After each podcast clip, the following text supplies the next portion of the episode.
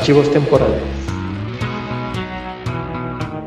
Seguimos en octubre platicando personajes, cosas que nos causan terror, miedo, que así lo dicta la temporada. Y en esta ocasión hemos traído al legendario vampiro Drácula aquí en Archivos Temporales. Yo soy Héctor McCoy y los saludo como siempre esperando que se encuentren muy bien. Y qué mejor compañía para platicar del vampiro que mi compañero y amigo, traductor, editor y escritor, Alberto Calvo. Hola Beto, ¿cómo estás? Hola, ¿qué tal? Muy bien, gracias. Oye Beto, pues hablar del, del mito vampírico, la verdad es que sí nos daría, no solamente para varias horas, sino incluso para, estaba yo pensando lo que armaba todo lo que vamos a estar platicando pues sí da para hacer un podcast, casi casi podríamos tener para meses, algunos años, si platicáramos de todas las películas, libros, series, cómics, etcétera, etcétera. Podríamos hacer episodios sobre los actores, sobre, eh, obviamente sobre el autor, o sea, un montón de cosas se podrían hablar del mito vampírico. Y, y deja tu mito vampírico, nada más de Drácula, podrías sacarle meses de podcast nada más a hablar de las distintas versiones de Drácula en diversos medios y ya si te vas a vampiros en general pues sí se convierte en algo todavía bastante más extenso. Ahorita vamos a nosotros a hablar de Drácula y vamos a hablar básicamente de algunas películas las clásicas. De hecho ya hasta la, la última que vamos a, a, tocar pues ya está volviéndose clásica, ya tiene algunos añitos. Así es que, pues dejaremos para otro día mm, algunas otras cosas, ¿no? Eh, algunas otras cuestiones, como se podrían hablar, porque la verdad es que sí hay mucho y muy interesante. Sí, sí, y en cualquier cantidad de tonos y, texturas, ¿no? Es uno de, una de las figuras más emblemáticas de, de la cultura popular. Hace algunos años recuerdo haber visto en alguna parte que había registros de que había más de 200 películas en donde había alguna versión de Drácula. Uf, sí. El único, el, único personaje que se le acercaba en cuanto a popularidad y uso era Sherlock Holmes y aún así andaba como 50, 60 películas atrás, lo cual pues es, de todos modos es una bestialidad. Sí, ahorita vamos a, por cierto, hablar de ahí de un actor que fue Sherlock Holmes y enemigo de Drácula, más adelantito. Así es que quédense, quédense porque Beto, pues hablar de Drácula, creo que sí hay un poco un antes y un después. Porque antes de Drácula, bueno, pues estaba por ahí algunas cosas, ¿no? Como por ejemplo el vampiro de Polidori, Carmila de Lefanu. Pero después de una vez que Bram Stoker saca Drácula, creo que es se vuelve todo, como es una locura en, en cuestión de adaptaciones y crear más, más cosas alrededor de este personaje. Sí, sí, el, eh, o sea, el mito del vampiro venía de mucho antes, pero las primeras manifestaciones literarias son las que mencionas, ¿no? El, vampiro de Polidori, que en realidad es un cuento, Carmila, que es una novela bastante breve, pero, pero novela a fin, a fin de cuentas, y, y finalmente la, lo que detona la, explosión de popularidad de la figura del vampiro, sobre todo con esta imagen de, figura trágica y hasta cierto punto romántica, pues es la, novela de Bram Stoker, aun cuando en, su novela no tiene muchas de esas características, ¿no? Esto se fue dando eh, con el paso de los años en las diversas adaptaciones que se han hecho del personaje. Sí, de hecho, por ahí, este, Stoker sí tiene como dos fuentes, dos tipos de fuentes, ¿no? O sea, un poco el folclore, el, personaje del, vampiro, y en mucho menor medida lo que es, eh, ahora se le ha vinculado mucho desde hace algunos años, que es eh, Vlad Tepes. creo que hace alguna referencia por ahí, pero, pero no como ahora, que sí ya está totalmente eh, vinculado, ¿no? Ya se, ha convertido en, uno solo el, mismo personaje. Y Stoker como que sí retoma un poco más del folclore porque eh, vampiros hay en todas las culturas. Este personaje, este, algunas veces chupa sangre, pero sí con estas características eh, de personaje de que sale las noches y envuelve a sus víctimas para a lo mejor para eh, chuparle sangre o drenarles la energía, el alma, como quieran ustedes. Y, y Stoker más o menos tiene este tipo de dos fuentes, ¿no, Beto? Sí, sí, que ahí lo que mencionas de Vlad, de Vlad Tepes, pues él lo toma nada más como punto de partida, ¿no? Tener esta figura histórica de la región de los Cárpatos en, Transilvania y utilizar esta idea de, tener este caudillo militar y convertirlo en la figura central que se convierte en, su vampiro, pero su vampiro está más alimentado por las historias del folclore justamente del este de Europa. Entonces, eh, creo que ahí lo que pasó fue que conforme, fueron pasando los años y la gente seguía tratando de, adaptar la obra y, buscarle recovecos, ahí dijo, bueno, y si tomó inspiración de aquí, ¿por qué no le metemos más de eso? Y, fue de donde vino esta idea de, de, excavarle un poquito más a la historia de Vlad Tepes y, eso es lo, que ha resultado en las versiones más modernas del personaje, en las que sí, de plano ya y parece que confunden a uno con el otro, sin, ningún miramiento. Exacto. Y la novela en sí, pues es muy hija de su época, ¿no? 1896, 97, por ahí, la época en la que sale. Eh, y pues estamos hablando de una, de una novela epistolar, porque básicamente por ahí aparecen los diarios de estos personajes, de, de Jonathan, de Mina, de Van Helsing, de grabaciones. Entonces, mm, no sé tú cómo la ves. Yo, a mí, las par de veces que la he leído, me gusta, pero creo que sí hay que entrarle. Si, nunca la han leído, pues sí hay que entrarle ya con cuidado, ¿no? No es una eh, lectura a lo mejor como muy moderna, obviamente pero si no tiene como ese estilo este, que pueden encontrar en una novela así muy, muy ágil. Sí, eh, que justamente la, idea del formato epistolar, que es esto de que no hay una narración como tal, sino que es nada más una sucesión de documentos, de, como mencionabas tú, los diarios, hay correspondencia, eh, la bitácora del capitán del barco, y recibos y de, transacciones comerciales, etcétera. Es una forma inusual de, contar una historia, ¿no? De, hecho es algo que yo creo que hace muchísimo tiempo que nadie lo acostumbra, porque sí se puede convertir en algo hasta cierto punto tedioso. Digo, hay, hay mucho mérito en, lograr construir una historia a partir solamente de, de ponerte una colección de documentos y recuentos dentro de la historia, pero sí, sí yo creo que es un, un formato que hace que, sobre todo para las sensibilidades modernas de, la gente que es muy desesperada y quiere eh, que todo avance, pues sí, eh, creo que es una construcción de mundo muy profunda, pero sí hace que la lectura se, se convierta en algo eh, por lo menos bastante inusual. Y si nunca has leído, y, sobre todo creo que aquí el, gran problema es que quizás nunca has leído la novela, pero seguro has visto alguna de las versiones de Drácula en el cine o la televisión.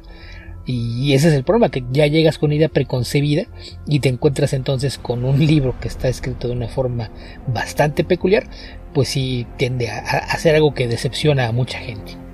Obviamente si recomendamos, no han leído eh, Drácula, pues dense una vuelta por el libro, pero sí con esta acepción, ¿no? De que si no es una lectura ya tan, tan ágil, pero pues siempre, siempre es como esos libros que, uno quiere leer. Yo, me acuerdo haberlo este, leído pues, en la adolescencia, que es cuando uno busca todos estos clásicos de, terror, igual que cuando leí, eh, hablé hace unos par de programas con Armando de Frankenstein, por ahí más o menos lo leí en la misma época.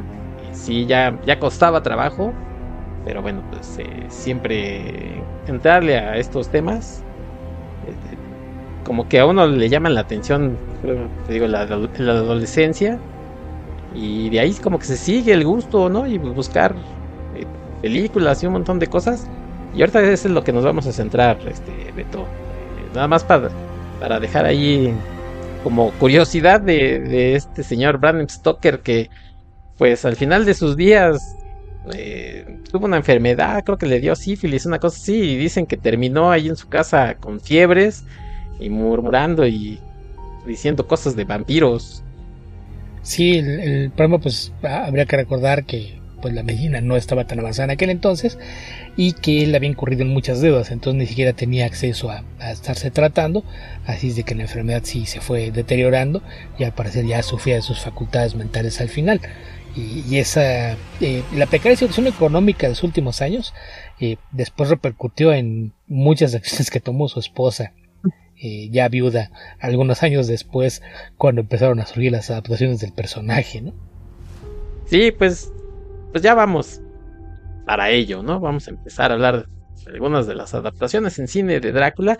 Oye, antes de, pasar a eso, hice una encuesta en la cuenta de Twitter de, archivos temporales, eh, preguntando cuál era el, el, Drácula favorito del cine y di tres opciones. Bela Lugosi, Christopher Lee, Gary Oldman. Tuvimos 14 votos, muchas gracias cada uno de, la gente que se molestó en votar.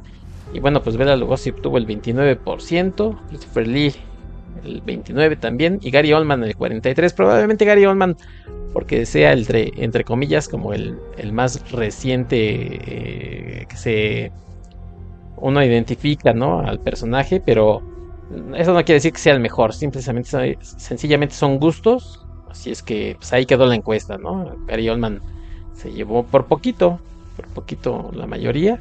Pero bueno, pues gracias por haber participado en la encuesta. Así es que ahorita vamos a hablar de cada uno de ellos. Y empezamos por las adaptaciones. Por ahí se dice que hay una versión eh, rusa de 1920 que, se destruyó y que pues obviamente nada más es alguien por ahí dijo, no, sí, había aquí, hicieron aquí en Rusia una versión, pero pues como está destruida a nadie le consta que se haya hecho. Eh, hay una otra versión eh, húngara, Drácula con K, Drácula Jalala, eh, que, que es vagamente como influenciada por la de Bram Stoker, la historia, pero no tiene nada que ver con ella. Por ahí creo que sí hay algún vestigio de ello, eh, del director Karoli Let, Lethai, una cosa así se dice en húngaro, ando medio, medio este, atrasadón en mis clases de húngaro, pero bueno, pues por ahí ya empezaban los principios de los 20, pero en 1922 se presenta esta, eh, esta adaptación de Nosferatu de, de Friedrich Morneu que, vamos, esto originalmente iba a ser una adaptación tal cual de, la novela y aquí es lo que mencionaba yo de, Florence Stoker, ¿no? La viuda del autor de la novela porque pues resulta que los productores de la película pues no, no se tomaron la molestia de informarle a nadie que pensaban adaptar la novela así es de que cuando la señora Stoker apareció por ahí pues exigiendo un pago a cambio de, que pudieran hacerlo, pues fue que hicieron algunos cambios en la historia, le cambiaron el nombre al vampiro, cambiaron algunas de las locaciones, etcétera, como pensando que se pueden hacer ahí con la suya, pero pues la, señora era eh, bastante persistente, fue a la corte, y hubo ahí todo un, borlote porque pues también el, tema de desde el Reino Unido entablar una demanda contra unos productores en, en Alemania pues involucraba a, cortes internacionales y fue un, proceso largo que permitió que la película se terminara, que incluso se, se estrenara en algunas partes del mundo antes de que le decían no saben qué, pues no, no tenían permiso para hacerlo, entonces tienen que destruir todas las copias. Y ahí la única razón por la que aún tenemos copias de Nosferatu es porque ya habían mandado copias al continente americano, en particular a Argentina, y fue ahí de donde surgieron las, las copias que sobrevivieron de la película. De, otro modo, pues eh, no tendríamos la que quizás sea la mejor versión cinematográfica de, Drácula a un siglo de su existencia, ¿no? A pesar de, que ya mencionaba la gran cantidad de películas que hay, creo que esa primera cinta eh, sigue siendo la mejor de todas por mucho. ¿Sí? ¿A ti te, lo parece? Sí, yo, yo sigo pensando que Nosferatu es la mejor versión de Drácula en el cine. Ok. Bueno, pues sí, y, esto que, mencionas de, pues, de la esposa que luego, luego se puso las pilas y dijo, a ver, a ver, ¿qué, qué pasa aquí? Ah, no quieren dar la lana, aunque se hayan visto muy, eh, abusados en cambiarle, como dices tú, cambiaron de, nombres prácticamente casi todo. Y, de hecho el, mismo Bram Stoker, eh, por ejemplo, la primera adaptación en acción real, pues, que fue en teatro, él la puso, la puso unos días antes de la publicación de la novela para cubrirse un poco con los derechos, ¿no? No vayan a venir aquí de que, ah, yo quiero adaptar y la voy a poner en teatro y ahí te doy una lanita. No, él, la puso en obra de teatro. Así es que medio sabían a lo que le estaban jugando y pues la esposa eh, quería, quería dinero, pues está bien, ¿no? Pues era el trabajo de su, de su marido, que además eh, no fue una cosa de, dos días de hacer la, la novela, llevó bastantes años. Así es que fue y, todo el mundo y todo el mundo este dijo eh, esto no se puede hacer así. Y como dices tú pues si no estuviera esa copia eh, por ahí que alguien le dio y se llevaron y se hizo lo que se hizo pues no podríamos ver esta esta cosa que sí es una maravilla. La verdad es que sigue causando bastante bastante miedo un poco el el conde Orlok aparece aquí. Ahora que la vi este juego de sombras la verdad es que sí asombra estamos hablando de 1922, o sea, el cine apenas estaba empezando, es una película muda. Pero tiene unos juegos ahí de sombras que, resultan bastante inquietantes. Y lo que se habla de del actor de, del Conde Orlok, de Max Schwerk, ya hay más de leyenda, ya por ahí se ha dicho no, si era una persona real, pero alguien dijo no, este, quién sabe, nadie lo conoció, nadie sabía de dónde venía y nada más se aparecía para grabar sus escenas, ¿no, Beto?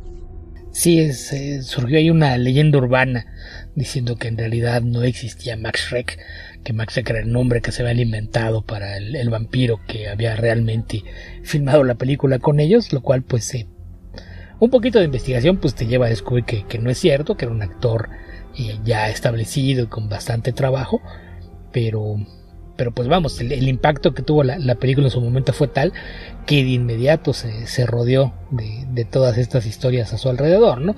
Y, tan es así que incluso hay una película que juega con esa, con esa idea, ¿no? Que es eh, Shadow of the Vampire, La sombra del vampiro.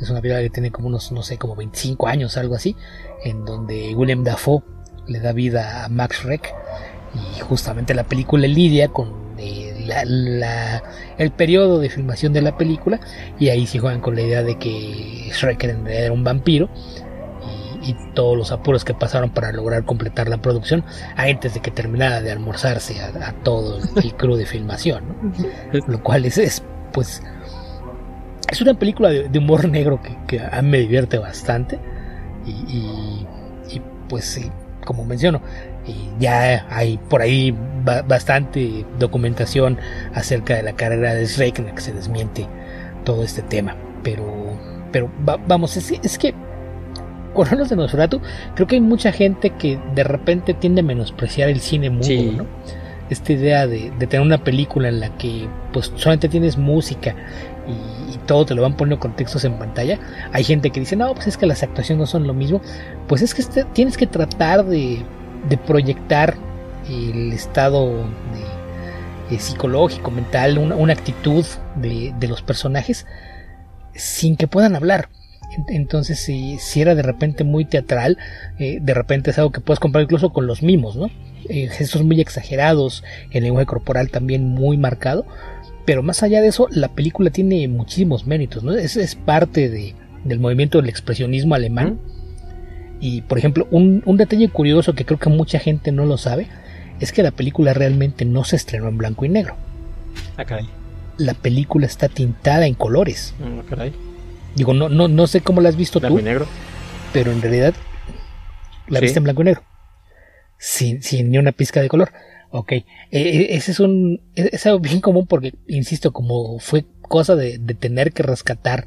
La copia pues lo, que había de, películas y demás, que la, versión la versión más completa que existe de ella y tiene relativamente pocos años que apareció y esta, esta compañía que se dedica a hacer eh, discos de, colección para amantes del cine que es Kino, Kino Video, y hicieron una restauración de esa última versión de la película y ahí se rescata la forma como se proyectó. No es en blanco y negro, las escenas, dependiendo de la escena que sea, están tintadas en colores, eh, los colores primarios.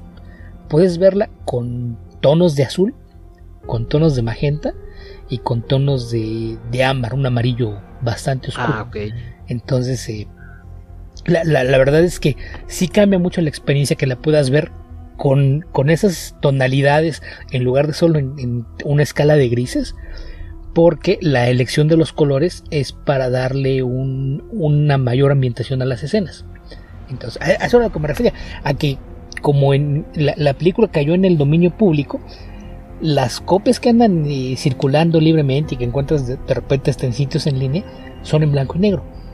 La versión restaurada, completa, con estas escenas tintadas, es todavía eh, protegida por, por copyright eh, respecto a esa edición. Entonces no es tan fácil que accedas a ella a menos que compres un, DVD o Blu-ray de esa versión reciente. Pero y más allá de eso está el tema de, la fotografía. Tú ya mencionas lo que hacen con, las sombras, cómo juegan para presentarte cada vez que aparece el, Graf Orlok. Que ahí también ah, creo que a veces es un error de traducción que lo, lo pongan como conde porque eh, los, los eh, germanos en, Alemania, los grados de, de, la nobleza, la aristocracia, no son iguales a, los que usan en otras partes del mundo.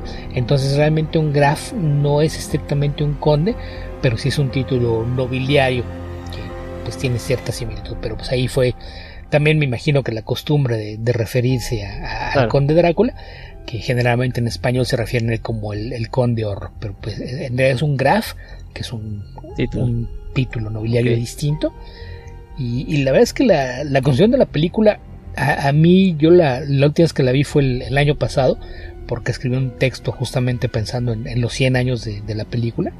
Y, y sí fue ya viendo esta versión tintada, y la verdad es que eh, si, si, de por sí era una película que me gustaba mucho, el, poder volver a verla con, con esas eh, tonalidades con las que eh, se le fue, diseñada para, para verse así, lo cual pues también en su momento era una innovación, ¿no? Porque pues no, no había la posibilidad de filmar a color, pero pues lo que hicieron fue que sí podías usar un, solo tono y, hacerlo en, en, estos... Eh, eh, este, este, aspecto monocromático, pero editar la película y teniendo las escenas y saltar de un, de un color a otro eh, es algo que sí le, le, da un saborcito distinto a la película.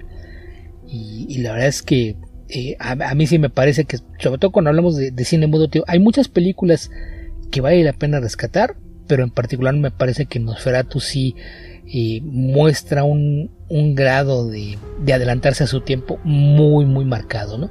En, cuanto a la forma de, contar la historia, el, este uso de, de los colores para darle una atmósfera específica a cada escena además de, las actuaciones, digo, la, caracterización de Shrek como Orlok sí es una de, las cosas más eh, que, vamos, en, su momento si a la gente la, espantaba demasiado, se convirtió en, en, un mito que, fue creciendo al, paso de los años y fue una película que, que sí sufrió mucho para completarse, ¿no? Y tuvieron problemas con el financiamiento y, demás, pero eh, vamos, eh, eh, eh, es que ahí sí es clavarse demasiado.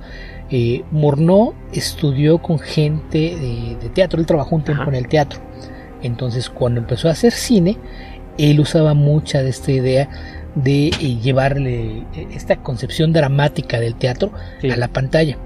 entonces, e, e, eso es lo que permite que de repente sus escenas sí tienen esa carga de peso no, no es nada más de que hace ah, y nada más los ves que abren la boca y pelan los ojos, sino que, que sí notas un... Sí, hay una sensibilidad distinta en cómo trabajan sus actores. Esto era una, una técnica que, que llamaban eh, que se traduce al alemán vagamente como drama de cámara, que era justamente eso, era eh, vamos a hacer esto con forma de teatro, pero aprovechando la, las ventajas que te da el estar filmando, el poder hacer los close-ups, el hacer los encuadres de cierta forma que resalte lo que estás haciendo con el lenguaje corporal o con las expresiones de, los actores. Entonces, eso fue, fue algo en, lo que, estuvo trabajando. Su cinematógrafo fue eh, quien, quien, lo ayudó a, trabajar en la composición de cada escena, en elegir los paisajes, que aparte esa es otra cosa que era, bien inusual para la época. Tú veías el, cine mudo y casi todo era eh, trabajo en sets, ¿no? No había locaciones. Entonces, y cuando ves Nosferatu, Nosferatu está lleno de paisajes exteriores que aparte de una película de vampiros pues es algo que, de repente sí se siente hasta un poquito extraño, pero esta idea de, de estarte mostrando de la naturaleza y que aparte cada vez que hace una transición te está mostrando eh, depredadores, ¿no? Alimentándose que era justamente tratando de crear paralelos a la idea de que Orlok es un depredador que se alimenta de seres humanos. Entonces, sí tiene muchísimos detallitos que, que son lo, que a mí me, me, hace seguirla viendo, como el punto de referencia de lo que es una adaptación de, Drácula o de una historia de, horror en general. Sí, la verdad es que sí sigue siendo bastante tétrica la película y, uno, uno se sumerge ahí en la ambientación, pues sí, todavía, todavía sigue dando miedo el, como dices tú, la, la, manera en que diseñaron a, a esta, esta forma entre eh, como medio monstruosa porque no es un ser humano normal entre los que vemos ahí en la, película. Tiene incluso referencias, creo yo, a las, las, ratas que se mencionan mucho en la película y esta idea de que Orlok eh, cuando llega a... se va de Transilvania a esta eh, población ahí en Alemania, pues es en realidad como un mensajero de la peste, ¿no? Que son las ratas. Entonces tiene, tiene ese no sé, esa cercanía, su, rostro con, un roedor. Y, si tiene todavía esas imágenes icónicas, ¿no? Cuando se levanta del, ataúd, cuando va entrando en la puerta, este, a, visitar a, Jonathan. Aquí se llama, por cierto, nomás para mencionar, los cambian los personajes, no solamente el de Drácula, que es Orlok. Eh, aparece eh, Thomas Hutter, es el equivalente a Jonathan Harker. Ellen Hutter, como Mina Harker. Y creo que el único que le dejaron el nombre fue este. Ah, no, Renfield también le cambiaron Snock. Y el otro es el profesor Ulwer, Uller. Van Helsing. A todos le cambiaron el nombre. Total. Pero este. Sí tiene estas imágenes, ¿no? Todavía que se quedan ahí en la memoria. Y que, que incluso muchas otras películas pues, se han nutrido de, ella. Eh, ya decía yo, a mí lo que más me gusta es estas, estas sombras, ¿no? Que, que para el, pues no sé, la tecnología que tenían en la época, si dices, órale, ¿cómo lo hicieron? Oye, es muy fácil a lo mejor agarrar computadora y ponerlas ahí, pero sí, la verdad es que sí se ve muy padre todavía la película.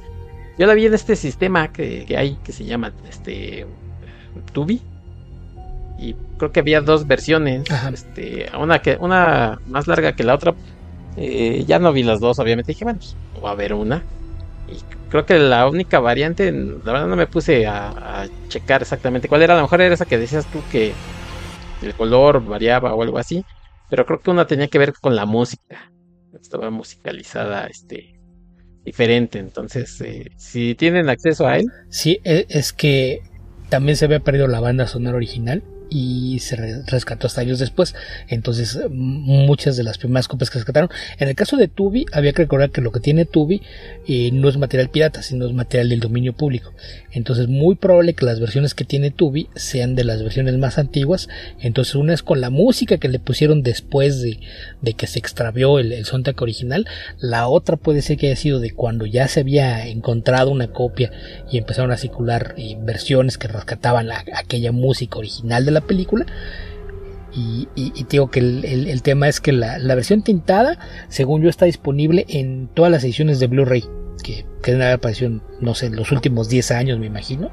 si no es que un poco menos, debe haber sido por ahí de 2015, quizá, que apareció por primera vez eh, ya, ya, una versión restaurada de una copia tintada, que de, de hecho esa copia eh, fue de de una esa, esa no fue la, digo que la, película mayormente sobrevivió por las copias que llegaron a, Sudamérica pero la versión tintada apareció en Francia que esa estaba en, poder de un distribuidor que cuando ordenaron que se destruyeran este pues movió ahí influencias pagó dinero y demás para conservar una copia para él para su colección personal y, esa fue la que, pues de repente me por buscando, pues encontré, ay, pues no, que su colección de películas, y de repente se encontraron con Nosferatu y, ay, no inventes, esta se ve distinta, ¿por qué?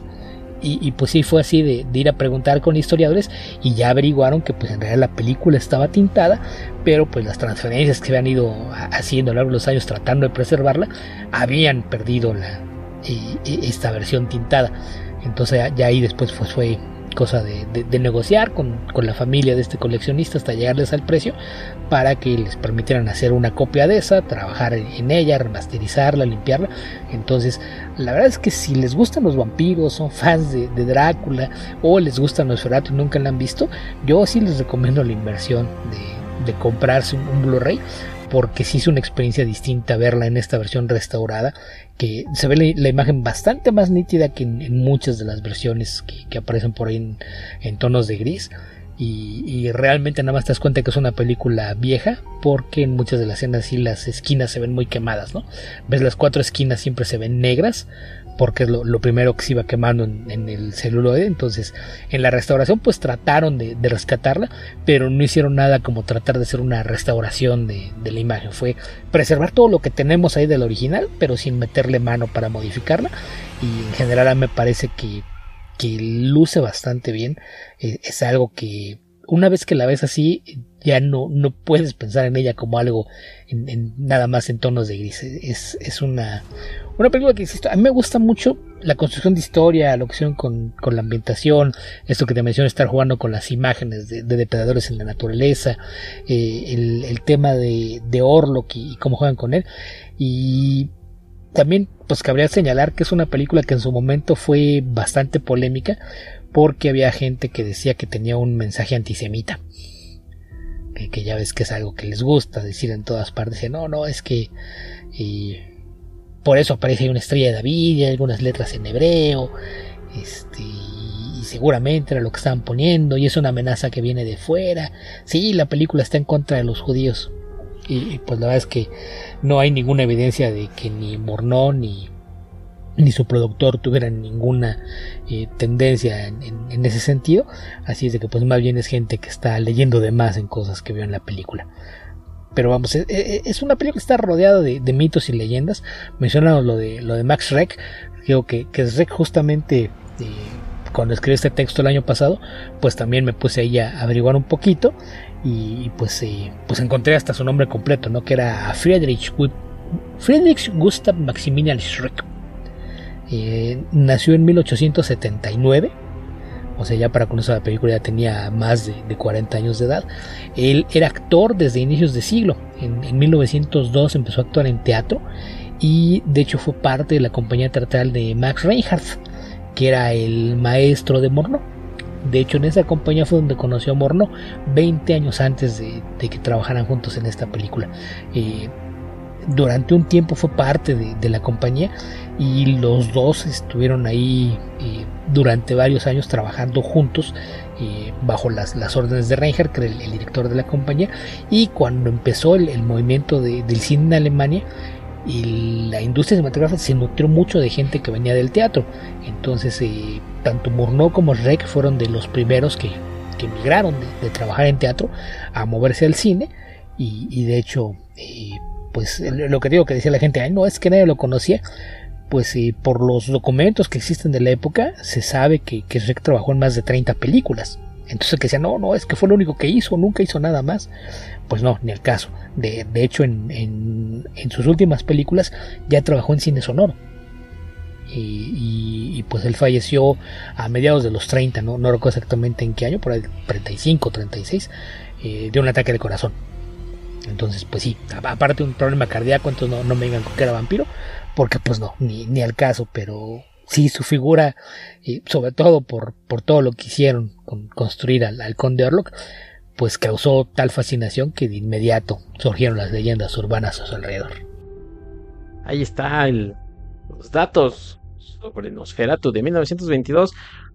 Antes de, antes de de ahí, nada más eh, eh, aclarar que también muchas de las historias vienen a raíz de su apellido, que pues ahí fue más bien por una coincidencia, porque Shrek es un término que en alemán significa aterrador o que asusta.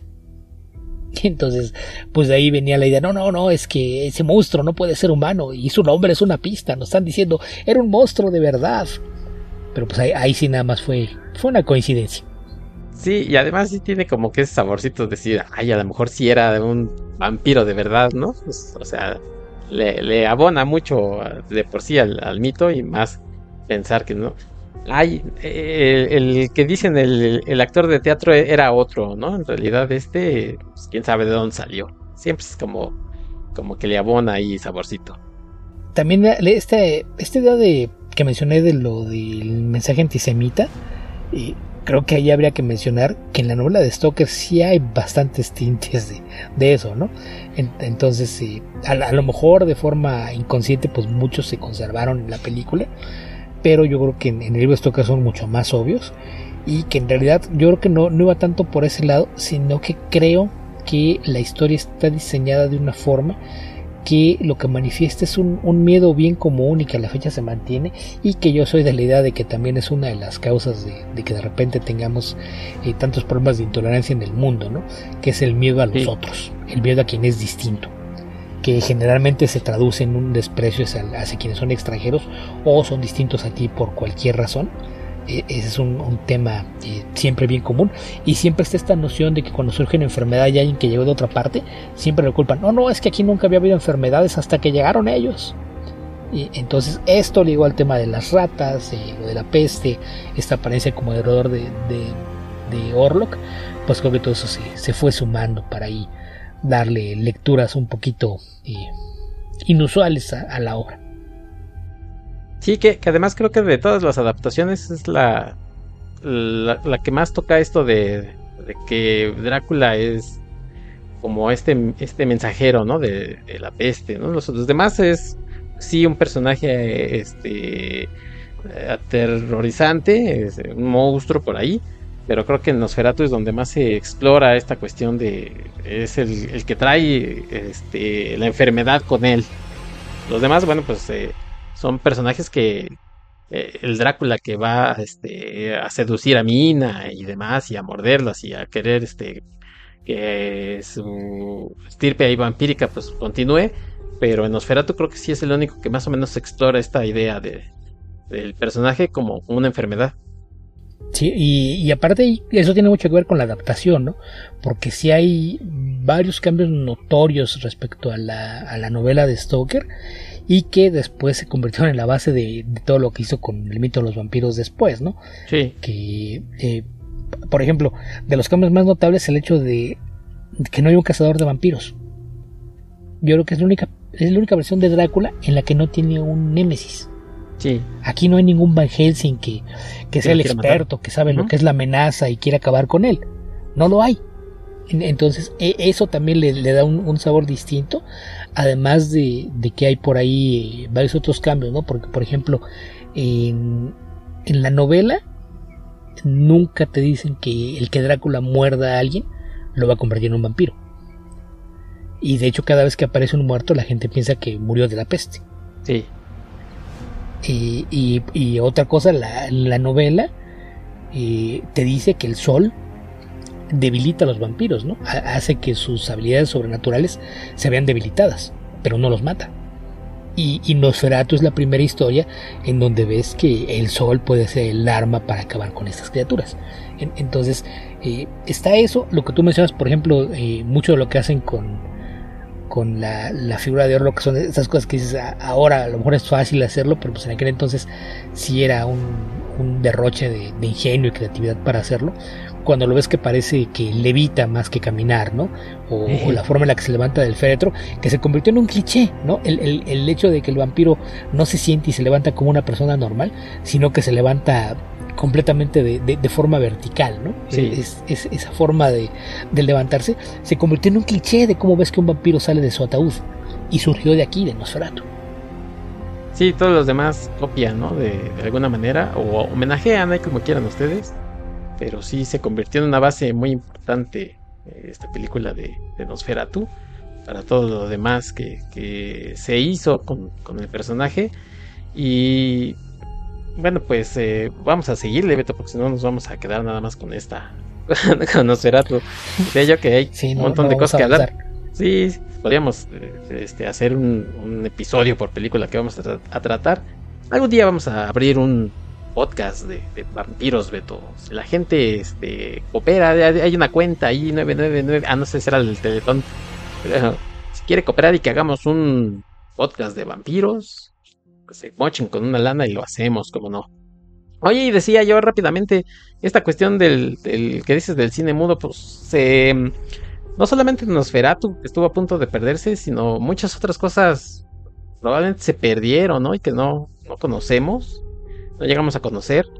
Y bueno, pues es una lástima. Por ahí alguien, eh, perdón, no, no, ahorita no tengo el, el, nombre a la mano, pero alguien nos había pedido este, hacer un especial de cine mudo pues sí, probablemente lo consideraremos y lo haremos, ¿no? Este, Beto, porque sí, sí, no solamente es un gusto adquirido, sino creo que muchas de las cosas este, que hoy en día se hacen, ya las empezaban a hacer este, en el cine mudo. Entonces, pues sí, podríamos echarnos un clavado ahí a comentar dos, tres cosillas.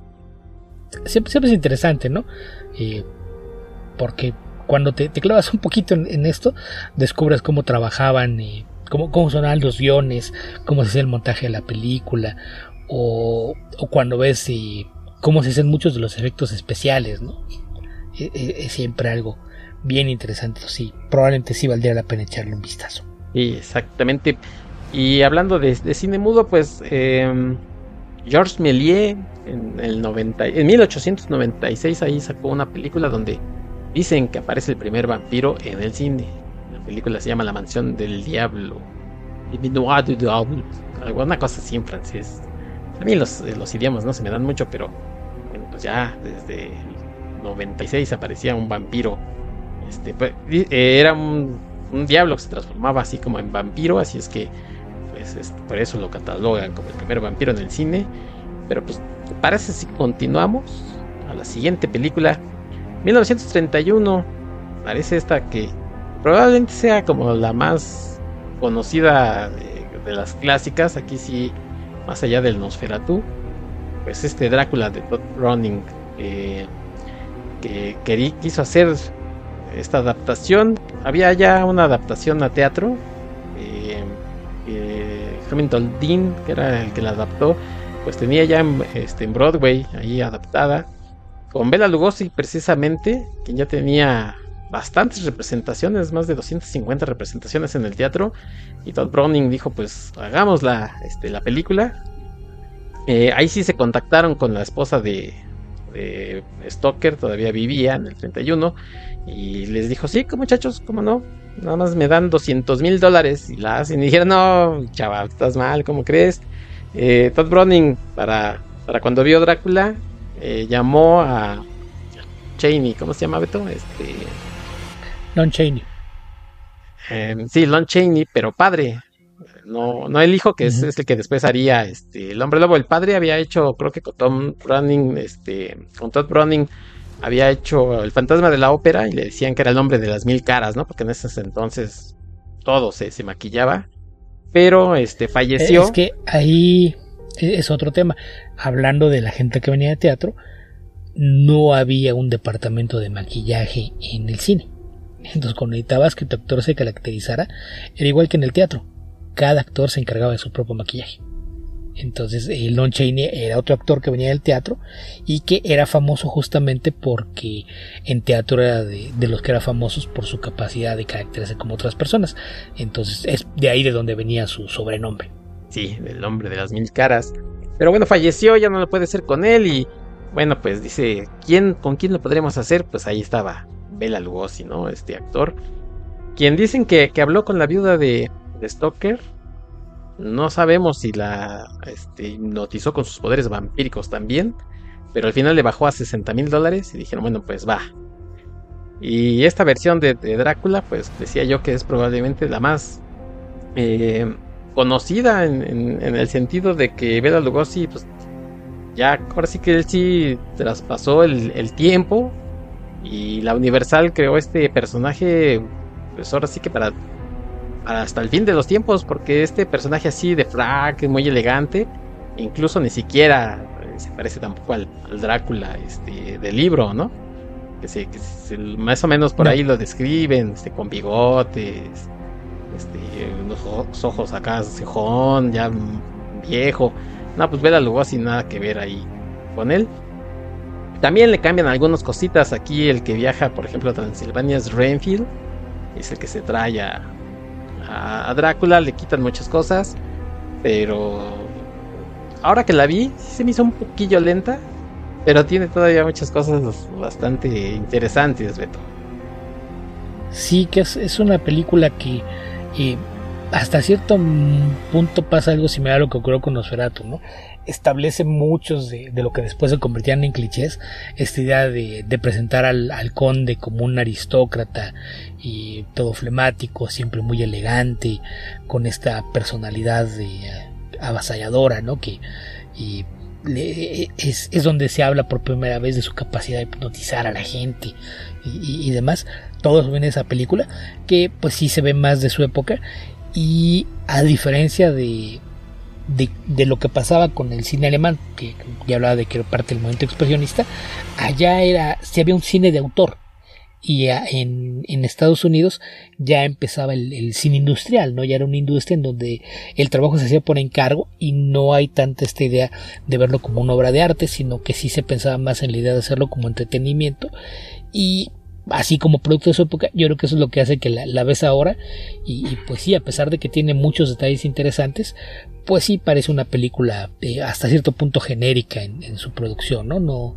No tiene cosas que la distingan de forma particular, ni en la fotografía, los encuadres, la actuación, y, es, es, está hecha de una forma muy convencional, por decirlo de alguna manera, y, eso es lo, lo, que pues sí, más allá de, que sea la primera versión de Drácula eh, hecha en, en, Estados Unidos, que es lo que mucha gente tiene siempre como principal referencia de, cine, el cine americano o hollywoodense, y pues más, más, allá de eso sí, sí me parece que es, es, una película bastante más limitada eh, cuando la comparas con Nosferatu que tenía pues más, casi 10 años de, de diferencia, ¿no?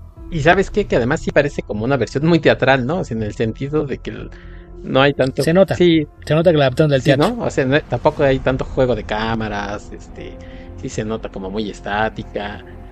Hay cosas muy padres. Lo, que te digo de que se ve que está casi todo hecho en sets. Sí, se nota. Y, es muy, muy notorio. Entonces, sí. pues e, e, eso, ¿no? Que eh, aparte el guion, pues como lo tomaron de, de la obra de teatro pues la idea estaba hecha para pensando en que ibas a contar la historia con una restricción de lo que tenías en escena. Y no se les ocurrió que pues en el cine podías expandirlo y si sí, tiene esa misma limitación de lo que estás usando como escenario para lo que cuentas que es muy notoria y que pues le, da ese, e, ese saborcito como que sientes que, que es eh, demasiado simplona para lo que podía haber resultado la, película, ¿no? Hay una mayor riqueza de, escenarios, no hay, como, como dices tú, el, jugar con las cámaras, encuadres, lo que sea, porque no, no era algo que se acostumbraba en la época en, el cine americano. Y pues lo del actor, mencionabas tú que, antes de, de ver a Lugosi se hablaba de Lon Chaney, pero originalmente cuando adquirieron los derechos, al actor al que querían era Conrad Bates un, actor también de, la época que era, era famoso por distintas producciones de, cine. Y a quien mucha gente ubica más por una película que se llama The Man Who Laughs que eh, se dice que es una de las inspiraciones visuales para la creación del Joker este popular villano de Batman. Sí bueno viendo una imagen de, ese actor dices ahí es el Joker no sobre todo los primeros dibujos este que de Bob Kane pues dices ahí es una copia en, realidad era este Jerry Robinson el, que hizo eso, el que diseñó la, baraja en donde se ve por vez el rostro. De hecho, él decía que, que eh, parte de la, inspiración que tomó para crear ese rostro, pues fue las, las imágenes promocionales que había de Conrad Pate en, de, la, de Manjo Laughs, que era la, la película en, la que pues tenía esta mirada de loco y, siempre salía riéndose como si, si estuviera dañado de la cabeza, entonces sí, pues eso, él era quien obviamente lo iba a hacer, después se, habló de que iba a ser Lon Chaney y ya finalmente eh, decidieron que pues si como ya la, la, producción iba con cierto retraso, pues lo mejor era tener a alguien que ya conociera el personaje y no requiriera mayor preparación y por eso se optó por contratar a Vera Lugosi que ya lo interpretaba en el teatro. Y además pues eh, era actor de teatro, no era tan conocido, eh, creo que fue su primer papel en el cine y también lo trataron así de, pues, mira, te vamos a dar ahí un unos cuantos pesillos, ¿no? Y también, también alrededor de, de Bela Lugosi hay un montón de cosas que, que platicar, por eso yo decía que, que si hiciéramos un episodio de cosas, este, Bela Lugosi se llevaría uno especial. También fue un actor que al final de sus días como Stoker terminó creyéndose ahí este, influenciado por, por el personaje, pues vampiro. Se encasilló, sí. Es que Lugosi tenía luego sí tenía varios otros problemas, porque el, problema es que él era un actor de origen húngaro y su inglés no era muy bueno. Tenía un acento muy marcado, entonces era difícil que le dieran trabajo porque eh, e, esta idea de que no se podía sacudir el acento limitaba la clase de papeles que le podían dar. Entonces lo puedo ver por ahí en otro par de películas como Científico Loco y pues tal cual decían, ah, no, es que este tipo viene de tierras extrañas, por eso está loco. Y, y lo, lo, único que le daban. Entonces eh, tenía ese problema y el otro que fue su primer papel y el éxito de Drácula fue tal que todo el mundo lo encasilló. Entonces uno lo veía y decía, ese es Drácula. Y luego le iban a hablar y decir, híjole, es Drácula y aparte no lo podemos usar. No, gracias. Entonces sí, sí tuvo también ahí una carrera bastante difícil después de esta película. y la otra que después sufrió, pues también sus adicciones, ¿no? A Fina y, un montón de cosas. Que, que sucedió justamente como consecuencia, ¿no? Porque él era una persona que fácilmente caía en depresión justamente por los problemas que tenía para encontrar trabajo o para que la gente dejara de pensar en él como Drácula. Se refugió en, varias adicciones y esto pues le, le, provocó muchos problemas de salud más adelante en su carrera y en su vida. Sí. Sí, y aquí este Drácula pues está bien. Mira, a mí me gusta mucho, por ejemplo, esta estas tomas que hacen eh, con luz, con luz así se nota, pero que le enfocan los ojos. Creo que este, esa idea que que ahí sí, pues mis respetos para, los técnicos ahí de, la película. Se ve muy padre, ¿no? Cuando le enfocan los ojos y parece que está este hipnotizando, controlando mentalmente. Sí, ahí sí se ve, se ve muy bien. Todavía dice uno, órale, qué, qué padre, este, tomas de, de Bela Lugosi. Y él mismo era muy teatral y adopta varias poses, ¿no? Con, los, con las manos, este, sí se ve que es un tipo eh, que, que, impone. Entonces, si algo, si algo consiguió, pues fue que y precisamente mucha gente viera en Bela Lugosi pues como el Drácula para siempre, ¿no? Y, muchas eh, de las obras que se hicieron después pues están basadas precisamente en, en, Bela Lugosi, en la forma en, la que se desenvuelven en mayor o menor medida. Eh, no todas, obviamente, no estoy hablando de todas, pero sí muchas de las películas que hicieron después sí está diseñado, ¿no? A partir de, de lo que se hizo aquí en este Drácula. Sí, sí, en, muchos aspectos sí. al, ser la primera versión, digamos, americana del personaje, eh, pues sentó las bases para muchas cosas que, que todo el mundo trató de replicar después, o también en su caso que todo el mundo trató de evitar después, ¿no? Que ya eh, un poquito más adelante vamos a hablar de, de, uno de esos casos. Pero también otro tema importante que creo que, que habría que mencionar, que no sé si lo has considerado, es mencionar que en aquella época y los estudios a fin de, eh, pues maximizar su, inversión solían filmar la versión de la película en varios idiomas al mismo tiempo. Entonces, este, hay, una versión en español de Drácula que se filmó con los mismos sets al mismo tiempo. Y la, filmación de, del Drácula de Browning con Bela Lugosi se filmaron nada más de día y en las noches esos mismos sets eh, decorados, iluminación, etcétera, se ocupaban para grabar la versión en español que dirigió eh, George Melford y, pues tal cual era así como como ves los chistes así de repente del final de turno, ¿no? se iban Lugos y compañía del set y llegaba el, el, turno de, de, los españoles que iban a hacer la versión en español de, la este película. mixto, porque hay mexicanos también. Eh, sí, sí, que el, director es, el director es eh, estadounidense, el actor que interpreta a Drácula es español y el resto es por ahí una mezcla de mexicanos, españoles e incluso un par por ahí también de, de gentes de origen este, sudamericano. El, el, actor que le daba vida a esa versión de Drácula era Carlos Villarías, que era un, actor español. Y, y, hay mucha gente que dice que es mejor la, la versión en español de la película.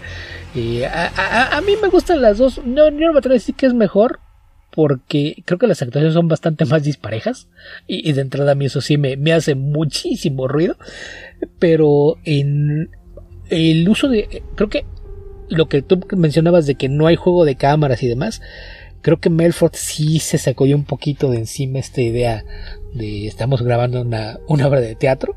Entonces él sí creo que cambia algunos encuadres y hace algunas cosas interesantes con la cámara. Y yo creo que eso es lo que hace que mucha gente prefiera esa versión. Eh, yo lo veo más como una curiosidad. Que aparte eh, eh, es muy común que si, si te compras una copia de Drácula, generalmente viene como extra la versión en español. Así es de que pues si, si, si no la han visto, también les, recomiendo que la busquen nada más para echar un vistazo, por lo menos como curiosidad. Oye, ¿están las dos en HBO? Y yo... Ah, ¿están las dos? Están las dos y vi, vi la versión en español. Mira, eh, el, principal problema para mí es precisamente el actor que hace de, pues de Drácula, ¿no? Porque no sé, no sé si le dijeron que era de broma o algo así. Parece que se está riendo todo el tiempo. Pues cuando habla así, con una sonrisa, Drácula este.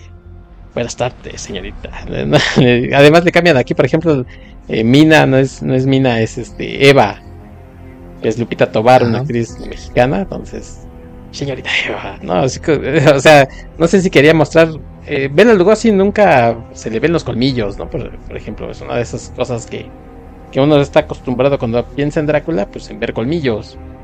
Nunca se ve una, unos colmillos, nunca se ve una mordida como tal. Y este actor creo que dijo, ah, pues vampiro, pues dientes, ¿no? Y parece que todo el tiempo se está riendo. Y, por ejemplo, eh, Lugosi ya dice esta frase este, pues, icónica, ¿no?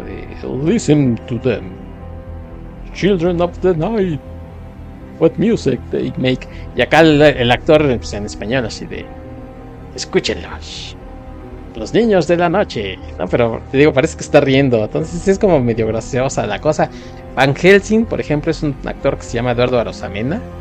Que pues habrán visto ahí con Cantinflas, con, Pedro Infante. Un señor pues, ya grande. Este. Y, es como medio disparejo el, tono en que a veces están los actores, ¿no? Este, unos muy serios y otros como que en, como en no sé, en tragicomedia, una cosa rara. Pero ahí la pueden ver en HBO si tienen pues, la curiosidad sobre todo de esta versión en español. Ahí la pueden ver. Ok. Sí, yo la vi hace, no sé, como 20 años creo cuando aparecieron por ahí ediciones en, DVDs bastante económicos de las películas de los monstruos de Universal. Había eh, algunos DVDs que traían dos películas y ahí eh, podías encontrar la, versión en español de Drácula, junto con alguna de las secuelas, no me acuerdo con cuál venía. Y en años más recientes eh, me, compré la, colección completa de, los Blu-rays y, ahí también viene incluida la, versión en español, que es una caja muy bonita que tiene forma de ataúd, lo cual es, Sí, que... es bastante para que tengas tus películas viejitas en una caja con forma de ataúd. Sí, que ahora está carísima, ¿no? Si uno la busca, está. Pues es que desde que salió era cara. Nada más que yo me la encontré este, de, esas veces que las tiendas departamentales ponen de oferta y dicen, ah, todos los box sets. Y se me ocurre a ver, ¿y cuánto estará? Y sí, estaba como a la mitad de lo que costaba la, la mitad. Costaba, salió como a la mitad de lo que estaba nuevamente. Dije, ah, bueno, así sí, así sí lo Conviene. Así sí lo pago. sí. Sí, sí, la verdad es que sí es un box set bastante padre, ¿no? trae todos los monstruos de la Universal. Y bueno, pues fíjate, trae hasta la versión en español. Pero bueno, pues, eh, los que tengan HBO, acérquense a, ese, a esa curiosidad eh, de ver. Vean, oye, por cierto, eh, esto que decimos también, no sé si es la edición, por ejemplo, de, la de Todd Browning, dura hora y cuarto más o menos. Y la de la versión en español dura un poco, como hora cuarenta. Sí, es más larga. Sí. Sí, son como por lo menos 20 minutos sí, Y, sí se nota un poco la edición de, la de Todd Browning, como que a veces como que dice, que que ah, no sé si es cuestión de, de, la edición o que a lo mejor también fue una cosa de, de copias, ¿no? De que estaban, no sé, a lo mejor la versión original sí, sí también duraba lo mismo, pero ya no se encuentra, no sé, porque sí hay unas cosas que uno como que unos brincos ahí medio raros, que uno dice, ay, ay, ay, ¿qué pasó aquí? Pero bueno, pues como que lo entiendes hasta que ves la otra, no, no sé, algo raro ahí, Beto. Sí, no, no, no creo que haya eh, algún promedio de que haya cortes perdidos. Yo más bien me quiero pensar que en, en, Hollywood, sobre todo, a los estudios les mucho la duración de las películas. Entonces yo, yo me imagino que en, la versión española, pues, ah, pues esa no la vamos a ver nosotros, que hagan lo que quieran, porque la, la idea, pues, eh, tiene mayormente una motivación económica, ¿no? Si tu película es más corta, la puedes proyectar más veces al día. Más proyecciones, más dinero en la taquilla. Ese era la, el, principio básico por el que las películas eh, generalmente no, no, se alargaban más. Entonces el, tiempo promedio para una película de, aquella época pues era más o menos una hora con 20 minutos. Entonces gente trataban de ceñirse a eso, si lo lograban dejar incluso por debajo, eran felices. Y me imagino que, que cuando en la versión española dijeron, ah, esa ni la vamos a poner nosotros, hagan lo que quieran. Sí, lo más seguro. Este, y sí, las, películas en aquellos entonces, eh, ahora que revisité Frankenstein, pues sí, dura hora y diez, una cosa así, ¿no? Y muy, muy concisa. Sí, son películas cortas. Sí, muy concisa, pero aquí sí se nota por ahí alguna cosa extraña, pero, pero bueno, Ah, eh, sí, de repente parece que como que brincas de, de una escena a otra sin previo aviso. Como, que, ¿qué, pasó? Aquí se saltaron algo. Sí. Sí, y, y, salvo la cuestión esta de que sí se ve como bastante estática, pues siempre ver a este Drácula que, inició como muchas de las cosas este, que vimos después, pues vale la pena verla, ¿no? Pero si no se esperen como una, una gran película así, este, con con el mismo eh, ambientación, por ejemplo, que el Nosferatu, muy oscura. No, aquí es como, como dices tú, mucho más, incluso light ya para los tiempos. Vamos, eh, siempre hemos dicho que las cosas son producto de su época y de su entorno, y aquí también es muy notorio. ¿algo más de, esta película? ¿O brincamos? Eh, no, nada más comentar que yo en particular no soy muy fan de la interpretación de Lugosi creo, que sí es eh, bastante más misterioso y, enigmático que la, versión española. Pero, pero hay cosas que, no me gustan y, que, después leyendo una entrevista con, Christopher Lee, que es el otro Drácula famoso, entendí que eran las, cosas que me hacían ruido y dije, ah, entonces no, no, estaba yo tan mal. Bueno, pues precisamente ahorita que lleguemos al, al, Drácula de Christopher Lee, que es el que sigue, pues nos comentas esta entrevista. Antes, antes, una curiosidad. Eh, vamos a hacer un, brinco pues de más de 20 años. En 1957 en México se estrenó una película que se llama El vampiro. lo pongo como curiosidad porque en realidad no tiene nada que ver ni con la historia de Bram Stoker, ni se llama Drácula ni nada. Pero bueno, pues ahí está, ¿no? Para el que, la quiera ver. Es el conde Labud. Sí, Labud o Duval, porque pues, se supone que son dos ahí, estos vampiros que aterrorizan el pueblo. Ya, ya sabes, ¿no? La que te, que decir, ah, la Woody Duval es lo mismo pero invertido. sí. Dirigida por Fernando Méndez con Abel Salazar, que además era el productor también. Creo que a Abel Salazar le gustaban estas películas, porque por ahí tiene otra con Enrique Rambal, donde Enrique Rambal un actor pues también de esas épocas cincuentonas, se convertía en hombre lobo, en un monstruo, tocaba el piano. Ajá. Abel Salazar, yo creo que, le llamaba la, atención. Abel Salazar lo, lo, ubicas más como por películas familiares o de comedia.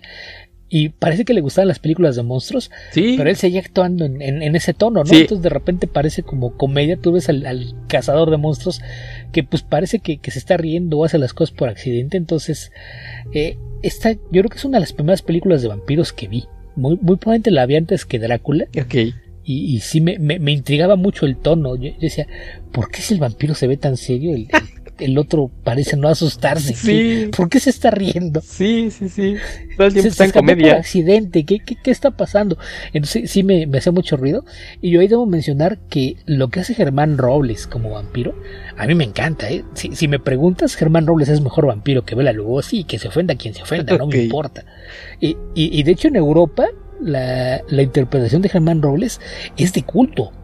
E, en Europa sí lo ven como una versión alterna de Drácula y, hacían festivales en, los que lo llevaban como invitado de honor porque ay, es, el, mejor vampiro de la pantalla, decían durante alguna época. Este, y, la, verdad es que sí, lo, que él hace con, el personaje, pues creo que combina un poquito eh, de, esta esta percepción que le dieron en, la versión de, de, Lugosi, de ser el, flemático aristócrata, este siempre eh, bien vestido y, con esta presencia física dominante que entra y es imposible que no lo veas, eh, replica algunas de las cosas. Eh, sin, sin, tener que recordar los efectos de luces y demás, ¿no? esta mirada penetrante, la hora de, hipnotizar y demás. Entonces, a mí me gusta mucho su, su interpretación como vampiro, más allá de, de que pues también la, película tiene sus, detalles. A mí me gusta mucho la versión de, Germán Robles, así como el, conde Lubaz o Duval. Sí, el conde Duval. Que, que si la interpretación de, del actor que hizo de, Drácula en español, esa que decimos del 31, hubiera sido como la de Germán Robles, a lo mejor este, la película sería bastante mejor. Sí, sí, sí, pero sí está esta cuestión muy rara en la que decimos Abel Salazar está en comedia y Germán Robles pues está en su papel de, del conde chupasangre, ¿no? Eh, del este monstruo que necesita andar ahí mordiendo a Ariadna Walter. Si, si aceptamos a este vampiro como una versión alterna de Drácula, ahí podemos poner a, Germán Robles en la categoría de lo que tú mencionabas, porque también llegó a interpretar a Sherlock Holmes. Ah, también eso de Sherlock Holmes, eso sí no, no lo sabía. Sí, sí, en, teatro al menos, no estoy seguro si en alguna película, pero en teatro interpretó a en, algunas ocasiones. Sí, o bueno, pues mira, ese, dato no me lo sabía. Tuvo una continuación que se llamó El ataúd del vampiro y después eh, Germán Robles decía, pues sí, mucha gente incluso ya grande le decía el vampiro, ¿no? Lo, recordaba mucho con este personaje, pero decías, ya ahí muere, ¿no? Ya yo ya quería hacer otras cosas y aunque me daban mucho dinero, yo dije, ya, ya estuvo suave de, de este vampiro y hacer otra cosa. Hizo, eso incluso por ahí, eh, cuando hice el, episodio con, con Waco de doblaje, pues también hizo doblaje Germán Robles, con esa voz que tenía, ¿no? Muy, muy impresionante. Era, era Kit, del auto increíble. Sí, le daba voz al coche. Y es de esos datos que cuando dices a la gente se sorprende. No, ¿cómo crees? Sí, ponle atención. sí, sí, cierto. Luego a mí me acusan de destruir infancias por decirles quién era el actor que hacía algo. No, le digas a la gente que la voz de Leono en los Thundercats era Broso, porque porque luego te acusan de haberles destruido la infancia. Y más por ya este, en el concepto en el que tienen a Víctor Trujillo, pero bueno, pues ya Por eso. Sí. Bueno, pues fue en el 57 el vampiro y en el 58 pues eh, la productora Hammer, esta productora inglesa, que ya había hecho, ya hablé con, Armando de ello, de, Frankenstein, pues hace Drácula y creo yo con mucho mejores resultados que aquella otra película dirigida por Terence Fisher. Y aquí aparece eh, Melissa Stribling como Mina Harker, Michael Gogh como Arthur Holmgren. Y si les suena a Michael Gogh, pues es que sí, es el Alfred de, de Michael Keaton, de Val Kilmer y de George Clooney. Es ese ese Alfred, Michael Cook, aquí aparece este como Arthur Holden. Que, también lo pueden ver en Top Secret. También. Sí. Como el padre de, la heroína. Sí, y eh, Peter Cushing como Abraham Van Helsing. Y desde luego Christopher Lee como Drácula. Y también aquí hay bastantes cambios, por ejemplo, de, lo que es la película de, de Todd Browning. Porque dicen eh, que pues ellos querían adaptar precisamente eh, la película pues al estilo Hammer, pero les dijeron, pues si la vas a adaptar, tienes que caerte con una lana, ¿eh? No es así de ya la voy a hacer yo y ya. Entonces le tuvieron que hacer algunos cambios. Uno de esos cambios es que, por ejemplo, em, Jonathan Harker llega al castillo y le dicen, este, oye, le dice Drácula, quiero que catalogues mis libros y no sé qué cosa. Y termina mordiéndolo y termina haciéndolo vampiro, lo, matan por ahí. Y resulta que la novia de, de Jonathan era, era Lucy. Y Mina está casada con este Arthur Holm. Entonces ahí es una combinación y una cosa muy simpaticona. Pero el que sí está muy bien. A mí me gusta mucho, en particular, este Peter Cushing como Mike Helsing. De mis favoritos. y Christopher Lee como Drácula, que Beto, pues si sale, no sé, 10 o 15 minutos en toda la película es mucho, y si dice 10 líneas, también es mucho. Sí, sí que algo que a, mucha gente le sorprende cuando era por primera vez que, que la película no era de Drácula, ¿dónde está? pero vamos, es que aquí también hay que tomar en cuenta la novela original se publicó en Inglaterra y esta es la primera adaptación hecha en Inglaterra de la novela. Entonces, aunque toma muchas de, de las ideas que ya se habían visto en el teatro y en las otras versiones de cine, sí, sí de repente toma muchas cosas tienen mucho que ver con, con cómo funciona el entretenimiento inglés, ¿no? Y creo que la, película es mucho más dramática en, su forma de, plantearte la historia que todas las versiones anteriores, ¿no? Eh, esto que hablas de, los matrimonios ahí intercambiado a, los personajes y los remezclando era algo bien común en, el entretenimiento británico era e, e, esta idea de que tenías que tener eh, dramas personales sin importar de qué se tratara tu historia y creo que eso le da un, sabor distinto pero pero vamos a, mí eh, yo soy de creo que no, no, soy la minoría pero eh, yo soy de, quienes prefieren la segunda película de la Hammer que es este es Drácula Terror of the Night que es la, segunda película de, la serie de, de la Hammer de Drácula. A mí me gusta más esa porque ahí tienes ya al, personaje eh, apareciendo más tiempo en pantalla, ya te, plantean de, una mejor forma la, rivalidad con Van Helsing, etcétera, que es una película, no, de hecho no es la, no es la segunda, es la tercera, porque la segunda es la de The Brides of Drácula. Entonces es la tercera que es este Drácula Prince of Darkness. E, esa es la, que a mí me parece que, que es eh, la que más disfruto. No sé si es una mejor película, pero al menos yo la disfruto más. Y, pues señalar, ¿no? Que aparte fue en, este set donde se conocieron eh, Christopher Lee y, este, Peter Cushing, que se volvieron grandes amigos. De, toda la vida fueron eh, grandes amigos y trabajaron más veces juntos, ¿no? mencionabas que, con Armando comentaste Frankenstein, donde pues Christopher Lee le daba vida a la criatura y, Cushing al, al doctor. Así es de que y pues algo, algo curioso, porque además celebran sus cumpleaños en días consecutivos. Que también es una, una de esas curiosidades. Eh, uno de ellos es del 26 de mayo, el otro del 27 ah, de mayo. Eh, entonces era, e, era de, esos detalles curiosos, porque aparte no eran los únicos, porque uno de ellos comparte cumpleaños con Vincent Price. Entonces eran tres de los grandes íconos del cine de horror. Cumplean años en, en, dos días y los tres eran muy amigos. Entonces sí, sí es de esos sí, detalles curiosos con, estos actores. Y eh, yo ahí debo decir que a mí me gusta mucho más la interpretación de Christopher Lee de Drácula que la de Bela Lugosi. Y, lo que me Bela Lugosi ya estás dando. Eh, eh, es que afrontamos, Bela Lugosi no era un gran actor. Sí, no. Tenía presencia escénica, lo cual venía de, de sus años en el teatro y la presencia escénica muchas veces suple otras cosas. Pero si estamos hablando de presencia física, la de Christopher Lee es impactante. Christopher Lee no tiene que ser más que pararse en un set para que de inmediato se convierta en, el centro de la atención, ¿no? Que aparte, eh, además de, todo, la, persona que tiene, pues la, historia de Christopher Lee me sorprende que todavía no hay una película de su vida, o sea, es, e, e, es, es una persona tan interesante como cualquier persona que haya interpretado era este descendía de la nobleza. De, hecho, él podía arrastrar su árbol genealógico, era descendiente de Carlomagno. Eh, sí. Durante la Segunda Guerra Mundial, este, peleó en el frente en los batallones que mandaban detrás de líneas enemigas a cazar nazis desde allá. Después de la guerra, eh, se unió a una organización que se dedicaba a cazar criminales de guerra. O sea, durante años fue cazador de nazis. Fue campeón mundial de esgrima. Fue villano de James Bond fue Drácula. Este, en, sus últimos años pues, lo, puedes ver en, como Saruman en, la saga del Señor de los Anillos.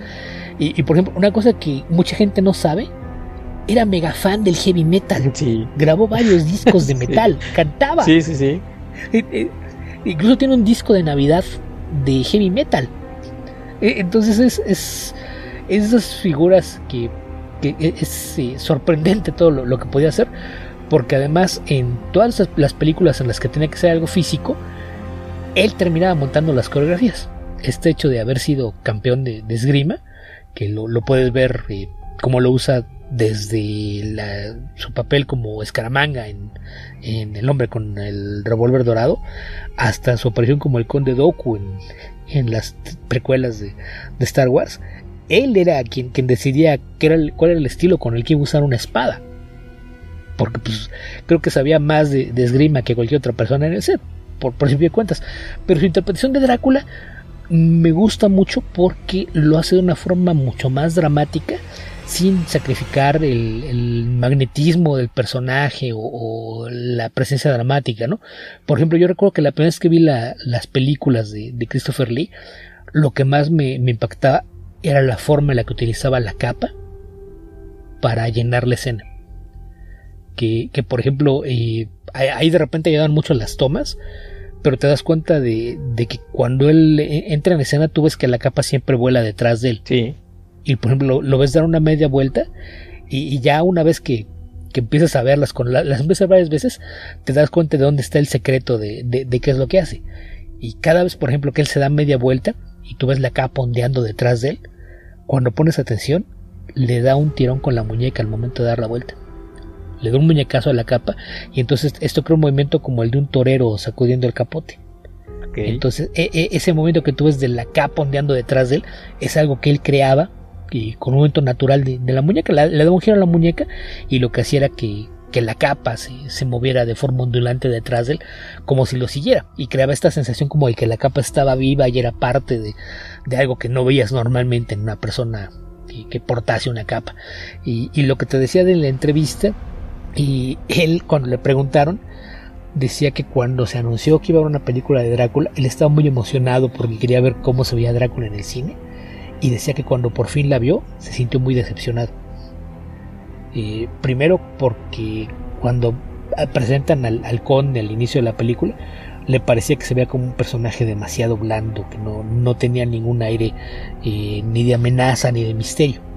Y, que él sentía que eso era parte esencial de lo que tenía que ser Drácula. Y la otra decía que no sabía si era por su pasado en el teatro, que las poses de, de Lugo eran demasiado tiesas que siempre tenía las manos muy rígidas y, no parecía actuar con naturalidad. entonces, eh, ya después de que lo dijo, comparando lo que me gusta y lo que le hacía como Drácula con lo otro, fue, que me di cuenta que esa, era parte de, lo que me gustaba, que el, Drácula de Lugosi sí se ve muy posado. Hace muchas poses porque la idea era que pues, se ve bien, sobre todo cuando ves fotos. Cuando ves fotos promocionales, Exacto. hay muchas fotos que, que son estilos de la película y parece que fueron fotos promocionales en las que estaba posando para la cámara. Y creo que esa es parte de, de, lo que no me gusta de, de la interpretación de, Lugo. Si es demasiado tieso. Y, el, el, y el de Christopher Lee sí es mucho más orgánico y no hay un solo momento en que no lo ves como una figura amenazante. Como decías, en la primera película sale muy poco. Pero cada vez que aparece, es evidente que es la mayor amenaza. Es, es el ser más peligroso que ves en pantalla, siempre y creo que esa es la, parte que me gusta de cómo lo interpreta. Sí, a pesar de que esto que, que digo, ¿no? Que sale muy poco, pero sí cada que lo ves dices, ah, hijo, este sí. Eh, Peter Cushing es un actor muy delgado, entonces este, enfrentarlos físicamente como que si dices, ay, ay, ay, ya es algo, una disparidad, ¿no? No tan fácil se lo va este, físicamente a derrotar, entonces, bueno, pues ya después vemos cómo, cómo termina con él, pero sí ves a Christopher Lee, pues, grandote, y además este Drácula que también ya empieza a tener otras este, connotaciones como más sexuales, la mujer de, este, que en este caso es Mina, eh, como que ya una vez que, que Drácula este, la chupó la primera vez, ya después ella así como que no, pues déjenme con el Drácula, ¿no? Entonces sí ya tiene otras otras connotaciones este Drácula. Eh, eh, eso también es parte de, algo que hacen mucho los británicos, que había una mucho mayor carga sexual en sus películas, ¿no? Sí. E, esta idea de, la, de la mujer vampiro como una fe fatal es, creación de los ingleses 100%. Y, y, es algo que en la secuela se hace mucho más evidente, en particular en The Brides of Drácula. Ya, ya ni hablar de las versiones de, de los 70, pero pero sí es, algo bien común. Pero volviendo un poquito a, lo que decías de, la disparidad física, es que aparte de que Cushing es muy delgado, Cushing no era precisamente bajito, medía más de un 80. La, cosa es que Christopher Lee medía casi 2 metros. Medía 1,96, 1,97. Entonces, esto también ayudaba a que, tuviera esa presencia imponente. Y que también decía que eso era algo que, marcó el rumbo de su carrera, porque por la estatura generalmente no le daban papeles como héroe. Lo veían tan y dije, no, no, este tiene que ser el malo. ¿Por qué? Porque se ve amenazante. Eh, nada más por el tamaño. Porque si, si es eh, pues una, una, persona muy alta, eh, con, un físico que pues, mayormente fue atlético, ya, mencioné que, que, fue campeón de esgrima y estuvo en el ejército y demás, entonces esa presencia física hacía que le dieran mayormente papeles como villano. Y, y sí pues verlo enfrentando a, Van Helsing de, de, pues sí es evidente que, la, sensación de amenaza que te generaba ver a, este gigantesco Drácula con habilidades sobrenaturales peleando ahí contra un hombre de ciencia bastante más, más bajito y, delgado, pues sí, creo que ayudaba a, acrecentar esa sensación de amenaza que tenía él cada vez que veías a Drácula en la pantalla. Oye, este, algunas curiosidades. Bueno, Christopher Lee es el, actor que más veces hizo de Drácula. Creo que hizo nueve, diez veces. Incluso en algún año hizo Drácula de Hammer y alguna otra productora pues, le dijo vente a hacer esta película y la hizo. O sea, en un año creo que hizo tres Dráculas diferentes para tres productoras diferentes. Y estuvo pues igual que, que Bela Lugosi a punto sí de encasillarse, pero pues esta presencia creo que, que lo salvó y al final de, de, no precisamente al final de sus días, pero sí este, creo que alguien eh, lo revivió su carrera y pudo hacer pues como es tú Saruman, el Conde Doku, este sale como ahí el papá de Willy Wonka de, Johnny Depp eh, sale ahí. O sea, hizo varias cosas más que afortunadamente eh, se le reconoce su, caracterización de Drácula, pero que lo llevan mucho más allá de esto. Que ahí, tiene mucho que ver algo que yo llamo la nerdización de Hollywood. Que fue que por ahí de mediados de la década de los 90 apareció una generación de, de directores de cine que fue gente que creció viendo cine, pero cine de género. Sí y, es algo que, durante varios años se, mantuvo. Por ejemplo, ahí puedes contar a Quentin Tarantino, a Guillermo del Toro, a, toda esta gente que creció viendo películas de horror, ajá, que creció viendo películas de horror, de ciencia ficción, de fantasía, y que de repente se dio cuenta de que muchos actores favoritos nadie les daba trabajo. Y les empezaron a dar papeles por todas partes nada más por el gusto de trabajar con gente a la que admiraban. Y, eso fue parte de, lo que pasó con, Christopher Lee, ¿no? que ya había caído en, un punto en su carrera en que, eh, pues entre el tema de, que la, estatura y el tamaño no, no le daban eh, las características para muchos papeles, entre eso y, que mucha gente lo encasillaba como alguien que hacía cine de horror, pues no, no tiene mucho trabajo, pero pues si de, repente alguien se acordó, oigan, pues es que aparte de todo eso, sí es buen actor, ¿por qué no, no usarlo? Y, aparte está el tema también de la voz. Sí. Que, que tiene una voz profunda y muy marcada, entonces y también hubo quien dijo, bueno, ok, a, lo mejor no, no, no, se me ocurre un papel para, en, el cual tenerlo, pero pues lo puedo poner a que haga narraciones o trabajo de doblaje y, eso fue lo, que provocó que desde finales de los 90 y, lo, lo, lo, que sigo trabajando en este siglo, pues su carrera tuviera ese segundo aire. Ah, pues sí, oye, es lo que digo. Por ejemplo, de Christopher Lee también podríamos hacer un episodio tranquilamente. Ya nada más, este, yo quiero agregar que, cuando hizo El Señor de los Anillos, él, él quería ser Gandalf. Pero pues, él decía que leía El Señor de los Anillos cada año y conoció a Tolkien en persona. Y hay un montón de anécdotas, ¿no? De Christopher Lee que, que de veras, a lo mejor un día de estos sí nos aventamos un episodio. Sí, más adelante. es lo que te digo, es, es, es en que era tan interesante o más que cualquiera de sus personajes. Sí. Y, por ejemplo, cuando se dio esta sesión del Señor de los Anillos, creo que él tenía esta fama de que mucha gente no lo respetaba por haber hecho tanto cine de horror. Y yo recuerdo que cuando estuvo haciendo la promoción de la película, una de las personas que mejor hablaba de él era Sirian McKellen, que McKellen, eh, en cambio, pues McKellen venía de, de, haber sido parte de la Real Compañía de Shakespeare y, tener reconocimientos por haber trabajado con muchos directores reconocidos y en muchas películas del mal llamado cine de arte y, y todo decía, ah, no, es que, eh, es que, que, una película de fantasía tenga alguien de, de, su renombre y talento, eleva el trabajo de todos los demás, usted eh, es parte de lo que hace este, este elenco y demás. Y le decía, no, no, a ver, momento, espérense tantito, porque no, no, no me digan que, que, yo soy la persona más importante en este set cuando estoy trabajando junto a Christopher Lee. y me parece una falta de respeto que nada más porque la mayor parte de su carrera es cine de horror, ustedes quieren hacer de cuenta como que no es la personalidad y el gran actor que es. Entonces, este... Si, si me van a dar elogios, los agradezco mucho, pero no lo hagan a, a partir de tratar de, de estar minando la, la, carrera de una persona que merece eh, el mismo reconocimiento y respeto que actores ya en otra clase de cosas. Porque además, eh, otra razón por la que él hacía horror es porque le gustaba. ¿Y porque van a criticar en que era muy bueno haciendo algo que, que disfrutaba y lo hacía mejor que nadie? sí, y se notaba, sí. sí. Oye, que dice, o eh, cuenta Ian McKellen que cuando lo conoció se le acercó a Christopher Lee y le dijo eso, ¿no? Que yo debía haber hecho usar con esa voz, este, no, pues, soy un, soy un estúpido queriendo ser la voz de Christopher Lee, pero que le dijo, ¿no? Este, yo debía haber hecho usar, este, de Gandalf, no, y aquel así de, híjole, ahora sí que, qué pena, ¿no? A ver qué podemos hacer, y nada, pues, como le digo que no. Sí, al, al final se convirtieron en, también en muy buenos amigos, este, Ian McKellen y Christopher Lee, y bueno, pues hay un montón de, anécdotas de Christopher Lee, repito. Pero antes de, de Sara, la siguiente, Peter Cushing también, este, digo yo que, mira, eh, ya lo mencionaste tú, en, en el Nosferatu eh, del 22 no existe la figura de Van Helsing como tal, ¿no?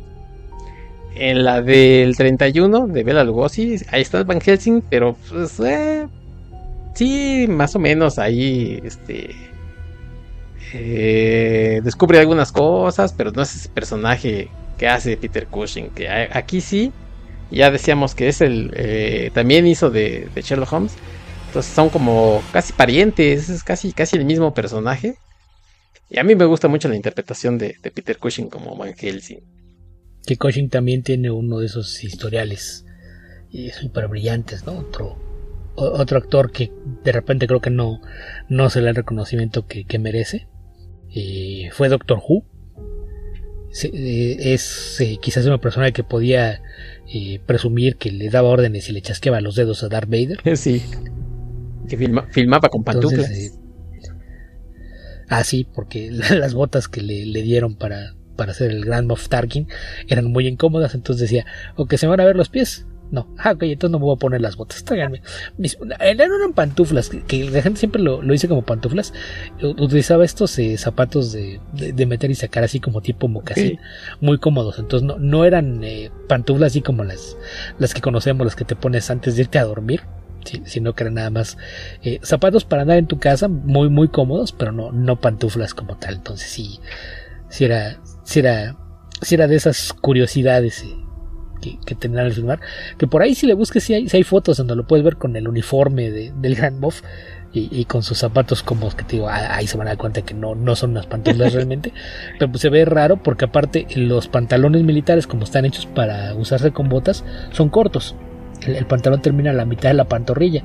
Entonces eh, pues lo puedes ver ahí con los tobillos y, y parte de la, de la pantorrilla desnuda porque pues eh, no, no, el pantalón no llegaba hasta abajo porque estaba hecho para, para ir dentro de la bota. Entonces sí, sí es eh, bastante curioso. Y lo de la amistad en, entre ambos es también un tema que pues también tiene que ver con eh, pues lo, lo, bien que se van en el set y que a veces cuando le ofrecían un papel a uno, leía el guion y decía, oigan, ya se dieron cuenta de que mi amigo podría ser el otro. Y, eso resultó en que, ok, si, si contratas a alguno de los dos y te dice, oigan, quiero que este otro papel lo haga mi amigo, ¿tú le vas a decir que no a cualquiera de los dos? Lo, veo muy difícil, entonces terminaron haciendo más de 20 películas juntos. Y, además este eh, Van Helsing muy cerebral, que no, no se hace hacia atrás cuando se, se, trata de enfrentarse a Drácula. Creo que a partir, digo, yo no sé otras este, adaptaciones de Drácula antes de esta de la Hammer del 58, pero creo que también eh, este Van Helsing, solamente Hugh Jackman se acerca a él. No, no, no, no es cierto, pero creo que consigue cosas que después los que siguieron los otros Van Helsing pues le copian, ¿no? Este, a, Peter Cushing. Esta idea de, que el cazador de monstruos es un científico eh, es eh, como, como dices, muy, muy cerebral, ¿no? Siempre muy analítico lo que está haciendo y siempre tratando de ser racional. Nunca deja que lo domine el miedo ni, ni se desespera. Y es algo que trataron de, replicar en muchas de las versiones posteriores. Sí, exactamente. Bueno, pues ah, algo más del Drácula de la Hammer, que también fue conocida como Horror Drácula. Oye, esta película en particular sí me costó un poco de trabajo encontrarla, no está tan fácil en streaming. Está en Prime, pero hay que dar un extra. Y pues mi queja con las, con las películas de la Hammer que no son tan fáciles de encontrar cuando pues, deberían estar más a la mano, a no ser que se eche uno un clavado ahí en, en internet, no son tan fáciles de, verlas. Este, sobre todo, como dices tú, si quiere uno ver más adelante qué, cómo continúa el personaje, su evolución o lo que sea de la interpretación de Christopher Lee, no es tan fácil. Así es que si quieren ver Drácula, pues sí tendrían que dar un, extra ahí en Prime.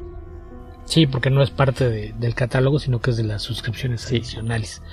Que, pues, e, e, es que el problema es que, para bien o para mal, los, los servicios de, de streaming que tenemos disponibles por acá, pues dependen mucho de, la versión estadounidense de los mismos, ¿no? En la, mayoría de los casos. Y entonces la distribución de, material de otras partes del mundo, pues de repente es medio caprichosa. Y en general, pues la, producción inglesa siempre ha tenido problemas de distribución, ¿no? Ese es, ese es un rito de, de, siempre, entonces no, no, es tampoco algo nuevo.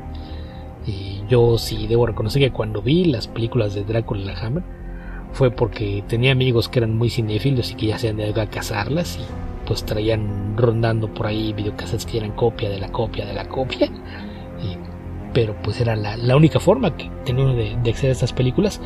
Aparte de, que pues de repente por ahí eh, aparece alguna que otra en, televisión, ¿no? Era, eh, en versiones bien censuradas, por cierto. Así es de que pues eh, siempre ha sido un poquito complicado ver las películas de, la Hammer y que además el estudio pues también está el, tema de que se había ido a la quiebra y desapareció durante mucho tiempo. Hace algunos años reapareció y, han pues trabajado para mantener activo su catálogo. Pero sí, en, por lo menos en México, imagino que en la mayor parte de, América Latina no es tan fácil acceder a este material. Sí, sí hay que que cazarle. De repente, si lo quieres comprar, pues son solamente en versiones importadas, que no, no, son baratas. Y en los servicios de streaming no encuentras prácticamente nada. Digo, digo si, si Drácula o, Frankenstein te cuesta trabajo encontrar esas películas, imagínate tratar de, de cazar algunas de sus películas de, de propiedades no tan conocidas. Sí, es, es una lástima, ¿no? No poder acceder a ellas tan fácilmente. Bueno, pues eh, nos brincamos otros tantos años, Beto. Hasta 1979, que fue un año bastante vampírico. Hay varias cosas que se hicieron. De ese 79 voy a sacar tres cosas. Eh, empezamos por el remake del Nosferatu de Herzog. Eh, con Klaus Kinski como, como el Nosferatu. Eh, a lo mejor aquí sí no, no se hizo esa leyenda de que era vampiro. Pero Klaus Kinski hiciera un desgraciado, un, monstruo, un tipo. Claro, que da, Klaus Kinski da más miedo que un vampiro. ¿Qué, qué, qué un vampiro de verdad? Finísima persona, Klaus Kinski. Bueno, ¿para qué digo las bellezas que hacía este señor? Incluso con su familia. Pero bueno, pues por el otro lado está Isabella Gianni, como Lucy. Bruno Gantz, Bruno Gantz, que a lo mejor a alguno de ustedes les suena porque hizo este de Hitler, en creo que se llama La Caída. Ajá. Bueno, Bruno es un, un actor alemán que lo, lo encontrás en un montón de películas. Colaborador frecuente de, de Wim Wenders, aparece por ahí en las salas del deseo. Y aparte, uno, uno de los actores alemanes con más trabajo en Hollywood. Entonces, sí, sí es. A, lo mejor no le suena el nombre, pero si, si buscan su imagen, ven fotos, lo que sea, ah, sí, sí lo he visto. Porque sí, sí es uno de los actores alemanes más famosos. y Walter Ledengatz como Van Helsing, que, para hacer una película de colores, del 79, es bastante oscura. O sea, por ejemplo, cada que sale este, Nosferatu, que aquí ya le dicen Drácula, y apenas si se ve eh, Kinski, este, lo tienes que ahí así, ay, echan, háganlo más para acá, para la luz. Sí, que es, por diseño, ¿no? Ahí, ahí, sí le diera mantener las sombras, que se viera más amenazante y, demás. Pero, vamos, a, a, mí me gusta mucho esa, esa versión porque creo que Herzog se las arregla para mantener un, homenaje a, la versión original de Nosferatu, reincorporar muchas de las cosas de Drácula que se habían omitido, empezando por el nombre. Los nombres, y, aún así hacer que se sienta distinta, ¿no? Es, es su propia película. No, no, se siente nada más como que, ay, sí, voy a hacer una versión moderna de, de lo mismo, sino que sí, sí tiene un sabor propio lo, lo que está haciendo con, con su película. Entonces, a mí es, una película que, disfruto bastante. Además de que una de las cosas que, incorpora y lo hace a su manera es que le, mete una carga erótica que no existe en la primera, ¿no? Y, fíjate que a mí también me parece bastante inquietante este Nosferatu, este Drácula de Kinski. No solamente por, por lo que es el actor, pero toda la atmósfera que consigue Herzog, la verdad es que sí, sí la transmite bastante bien. Hay un par de cosas que no me gustan. Básicamente es el final. Sucede lo mismo, Beto. Esta, esta idea de que Drácula es el portador de la peste, vuelven las ratas, este. Y entonces eh, mueren muchos policías y, y, ahí llega el momento en el que eh, Van Helsing pues mata a, a Drácula y, y, llegan unos señores ahí de este. Ah, lo mató y deténganlo y, al final se vuelve ahí una cosa como de dos minutos ahí como de comedia involuntaria que como que dices ah, eso estaba de más y que al final bueno pues este guiño de que el personaje de, de Harker se convierte en el, en el nuevo Drácula no creo que creo que eso estaba un poco de más pero en, en todo lo demás igual como es tú la atmósfera que consigue Herzog muy a su estilo porque no nada más es retomarla y lo vamos a hacer al nuevo a la nueva época, en este caso ya el 79 casi la, el nuevo, la nueva década, sino este tiene como incluso es mucho más oscura, no solamente por, por los, este juego de luces y demás, sino se siente, ¿no? Más amenazante este Nosferatu. Sí, sí es que aparte lo, lo hace de una forma más de construir atmósferas que lo que ha hecho Murnau. Que, que Murnau, eh, eh, insisto, como parte de, lo que hacía este del expresionismo, jugaba mucho con, la composición de sus escenas para crearte esta sensación de, que estabas ante algo inhumano, el, jugar con las sombras, la, forma en que se movía. Y Kinski, su interpretación es eh, mucho más animal y visceral. Y, creo que Herzog lo que hace es eh, ponerlo tal cual como una criatura inhumana pero eh, sin, recurrir tanto a, trucos de, luz o, composición, ¿no? sino más bien eh, jugar un poquito con las atmósferas y con la, capacidad interpretativa de Kinski, sabiendo además que, que pues, saben que no, no requiere mucho para... Sí, y bueno, pues decía yo de Isabela Gianni, ¿no? Muy guapa Isabela Gianni.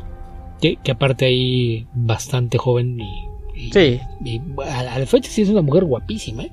Yo la vi en una película hace poco cuando sale de, de la mamá del protagonista y dices, pues sí, podría seguir haciendo papeles protagónicos sin ningún problema. Y, esto que esta cuestión erótica que ya le empiezan a meter. Sí, ya si al final le dices, ¿qué vole, don Drácula? Esas manos, esa mano, árbitro, ¿qué vole? Sí, oye, está aprovechando viejo cochino. Fíjate que este, este Nosferatu creo que tiene su propia personalidad, ¿no? A pesar de que es un remake.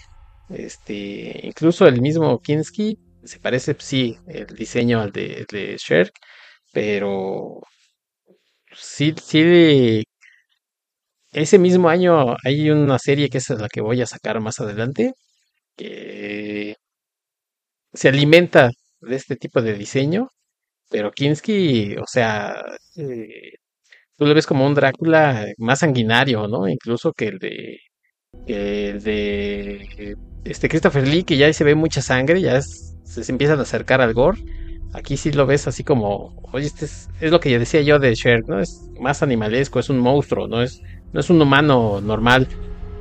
Y estas cuestiones que comenta él prácticamente como, como diciendo, pues sí, yo la verdad, le está diciendo a, a, Jonathan Harker, ¿no?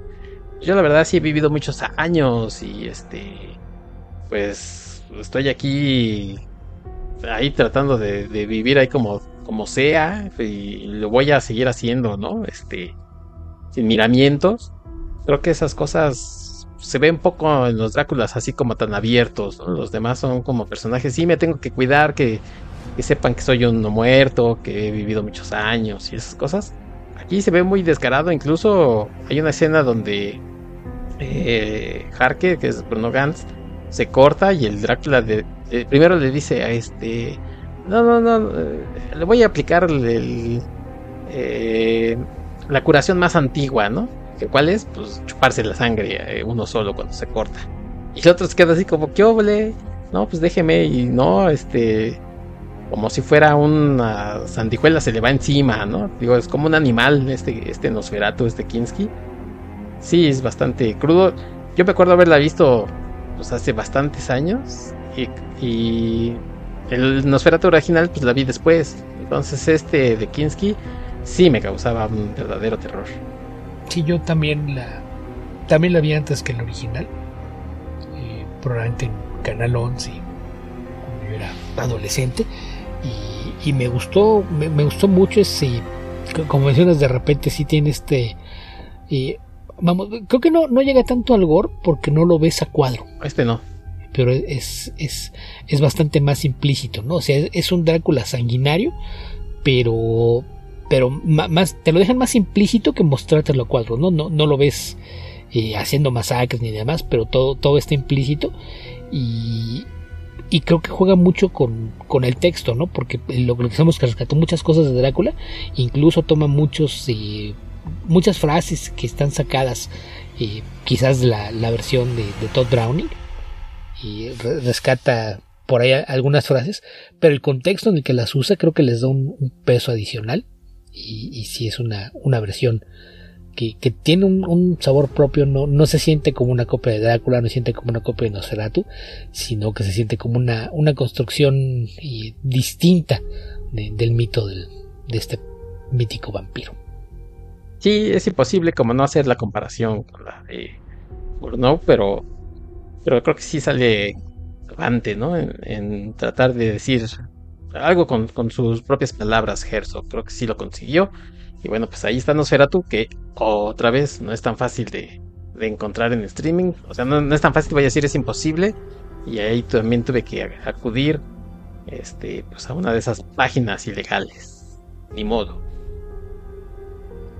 Que, que, insisto, si, si la película no viene de Hollywood, generalmente es bastante más complicado el tema de la distribución, sobre todo con, con los servicios de streaming. Sí. Que luego está esa, esa de streaming que es Movie. Que luego dicen, ah, en Movie y entras y dices, ahorita no la tenemos en el catálogo. Ok, entonces, ¿qué dices? La tuvimos un día y a lo mejor dentro de 20 años la volveremos a tener. Lo que pasa es que Movie le da circulación a su catálogo. Eh. Entonces tiene las películas y están por ahí varios meses, y salen del catálogo, pero conservan la ficha. Porque a veces sí a lo mejor un par de años después eh, regresa al catálogo y está ahí por un tiempo más. Entonces, por eso no, no se hacen de las fichas y a veces y por eso es la búsqueda y dice, ahí está, y vas y no, pues no, ya no está. Alguna vez estuvo, pero ahora ya no. digo de esos de movie. Por eso este me suscribí de su streaming. La siguiente, Beto, la siguiente, 1979, seguimos. Drácula. Este Drácula lo inglés, no sé, medio raro de Frank Langella. Yo debo de confesar que creo que nunca había visto este Drácula, dirigida por John Banham. Eh, John Banham que dirigió eh, Fiebre de sábado por la noche con, con John Travolta y que se trajo al mismo estilista para peinar a Frank Langella, Beto. No, no, no sé si el mismo estilista, pero... no sé, yo tampoco sé. Vamos, es, pues es una película de los 70, o sea, también no, no es como si estuviera reinventando la, la caracterización de, los personajes, ¿no? Es, pues los peinados estaban de moda en la época, a lo mejor eh, eso es lo que te decir de, ah, se peina igual, iba, iba con el mismo estilista. Pues no, no necesariamente, más bien eran pues, los peinados que estaban de moda. Los estilos, sí, sí, sí. Que, además, pues quien ubique a, a Fran Langella por películas recientes, pues ya deja de eso. Si van a ver esta película y nunca la habían visto, les va a sorprender verlo con pelo. Se va a hacer la mayor sorpresa. Sí. Eh, de hecho, este José Luis Rodríguez, el Puma, le copió el peinado. sí, también. Bueno, un poquito, lo, lo un poquito más largo, pero sí es la misma idea. Sí, bueno, pero oye, me gustó bastante este, o sea, el, este Drácula. La película está medio rara, pero el Drácula la, en la película es bien dispareja, pero sí, pero es un Drácula increíble. Sí, es bastante, bastante bueno. Eh, aparecen también eh, Kate Milligan como Lucy. Aquí la, la el personaje central es Lucy, no es Mina. Eh, Trevor Eve como Jonathan Harker. Donald Pleasence, que ya por aquí ha salido. Este. Que es el, doctor también en Halloween. Como el doctor John Seward. Y Lawrence, Lawrence Olivier como Van Helsing.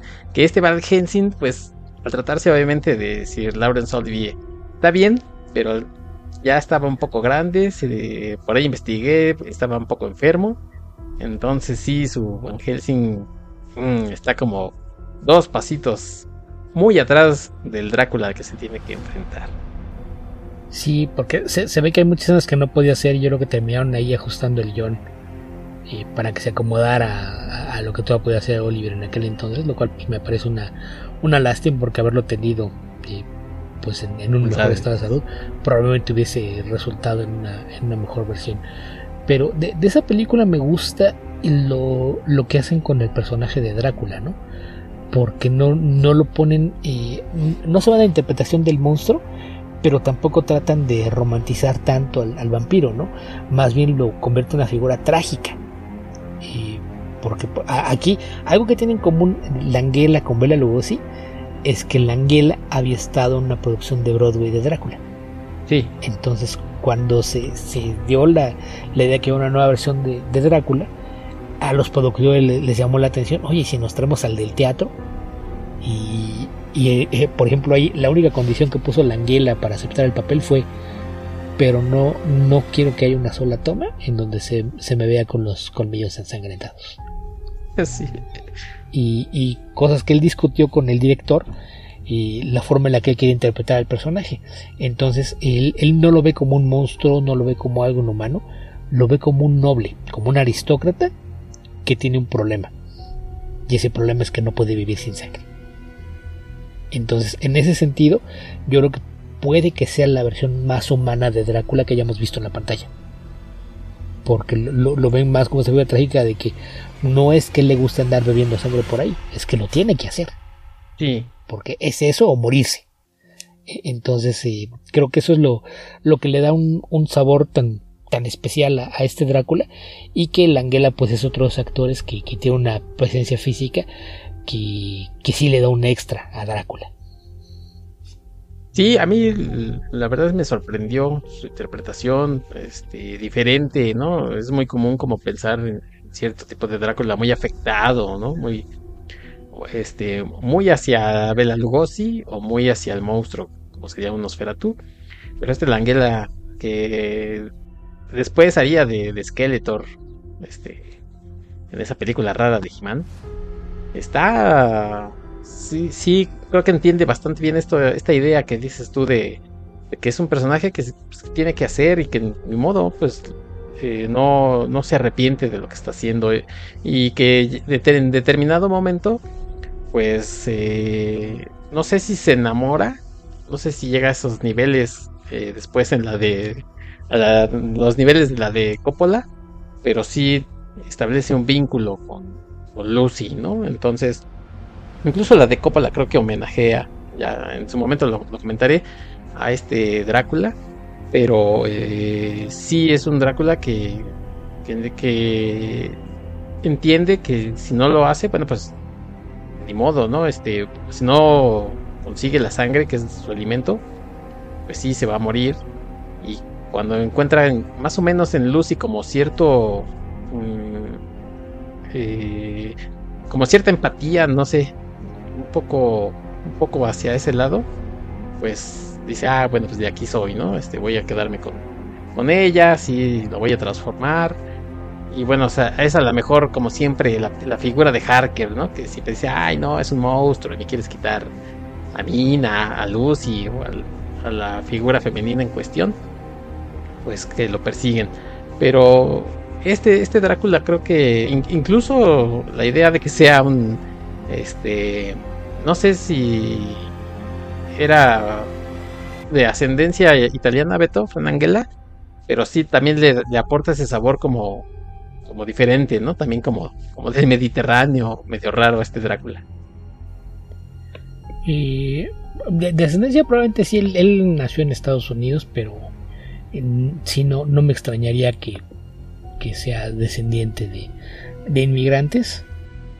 Pero sí, nada más iba a decir que curioso porque hablaba yo de, John Travolta, que también es este personaje en Fiebre de Sábado por la Noche, es un personaje este pues totalmente italoamericano, ¿no? Y este Fernanguela pues sí, sí tiene ascendencia, al menos no sé si directamente, pero sí italiano también. Creo que sí, sí le impregna como un sabor ahí medio, medio latino a este, a este Drácula. Tiene una escena por ahí de baile, ¿no? O sea, no, es un baile estrafalario, es muy, este, muy adecuado a la, música que están poniendo. La, la, puesta en escena me gusta mucho porque se nota que es como, no es un Drácula de, finales del siglo eh, 19, o sea, no es finales del del 800 o principios del, de 1900, sino se nota como de 1930, por ahí aparece un carro, este, como de esas épocas, entonces la, el vestuario, este, es diferente también a lo que, lo que vemos, ¿no? Que es como o muy de la época o muy, este, de los 800, entonces, eh, también en eso se distingue eh, esta producción. Sí, sí, tiene tiene un sabor distinto. Y creo que tiene también algunas decisiones un poquito curiosas, ¿no?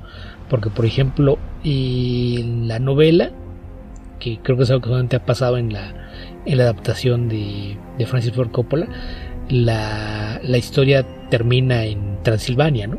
después de que van a, a perseguir al, conde, pensando en que no lo pueden dejar escapar porque si no se va a reponer y va a tomar fuerza y después eh, quién sabe si lo puedan eh, volver a, enfrentar. En, en, la gran mayoría de las versiones, y pues es en, en, Londres o en, o en, la ciudad donde quiera que lo hayan mudado, donde termina la historia.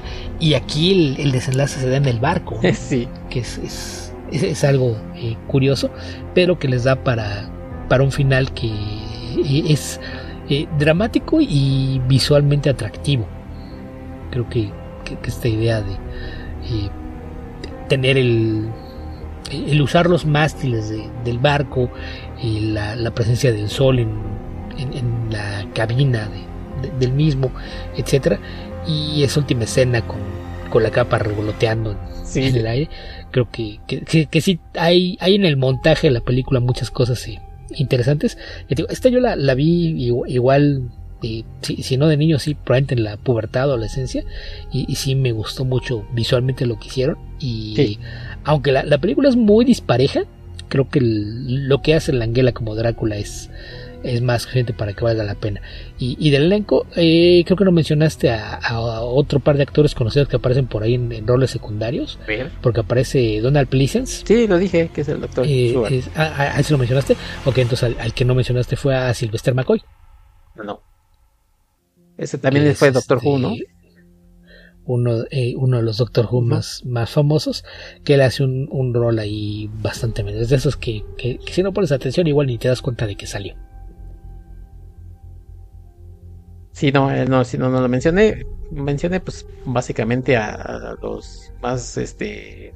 A los principales. Ah, sí. a los principales. Por ejemplo, Donald Pleasence. Y, y que en Donald Pleasence, pues en aquel entonces estaba todavía fresco de, su trabajo en Halloween, Sí, y un año antes. A él era la, quien originalmente lo querían para Van Helsing y él dijo, pues no, porque ya acabo de enfrentarme acá al, al Mike Myers. Bueno, no es Mike Myers, pero este, y ahora quieren que me enfrente a Drácula, pues no, la verdad no. Y entonces consiguieron a, a Laurence Olivier.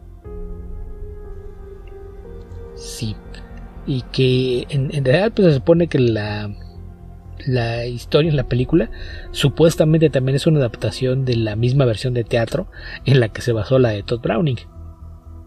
Sí, pues, a, mí, yo cuando me enteré de eso, lo, lo, que pensé fue, híjole, me gustaría leer el libreto de, de la de teatro porque no entiendo cómo las dos pueden venir del mismo lugar. Sí, oye, una cosa, por ejemplo, las, la cuestión eh, femenina. La película obviamente empieza con esta cuestión de... Ah, no, aquí, aquí por ejemplo van directamente ya en el, en el barco, este, en el Vernax, si mal no recuerdo.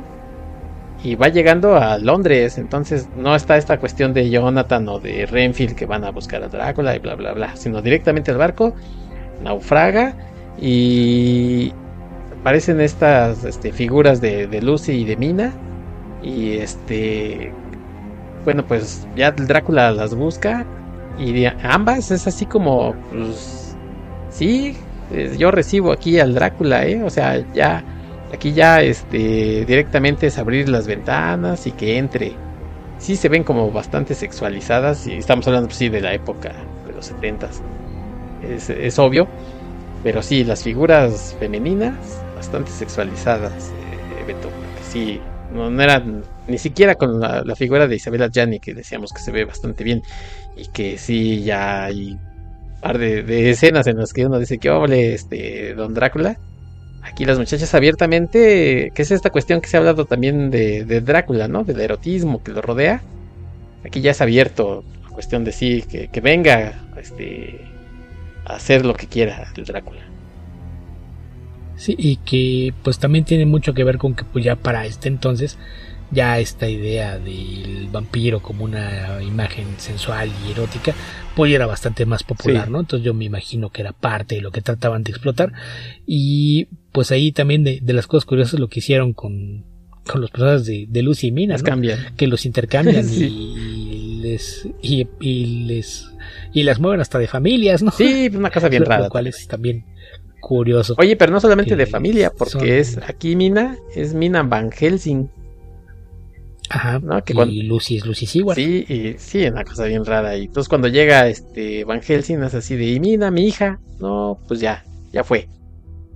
Y se tiene que enfrentar a ella, ¿no? Ahí, bueno, ahí sí es, es como más dramática la cosa. Sí es un cambiadero también, pero interesante. Esta sí la pueden encontrar en HBO. Ahí si ustedes tienen el servicio de HBO Max, ya la pueden encontrar y creo que se pueden llevar eh, una agradable sorpresa con este Drácula como dice Beto, es disparejona, pero vale la pena casi las dos horas que dura. Sí, porque por lo menos hace intenta hacer cosas originales con el mito sin hacer cambios tan drásticos. Sí, exactamente. Bueno, pues ahí está el de Drácula.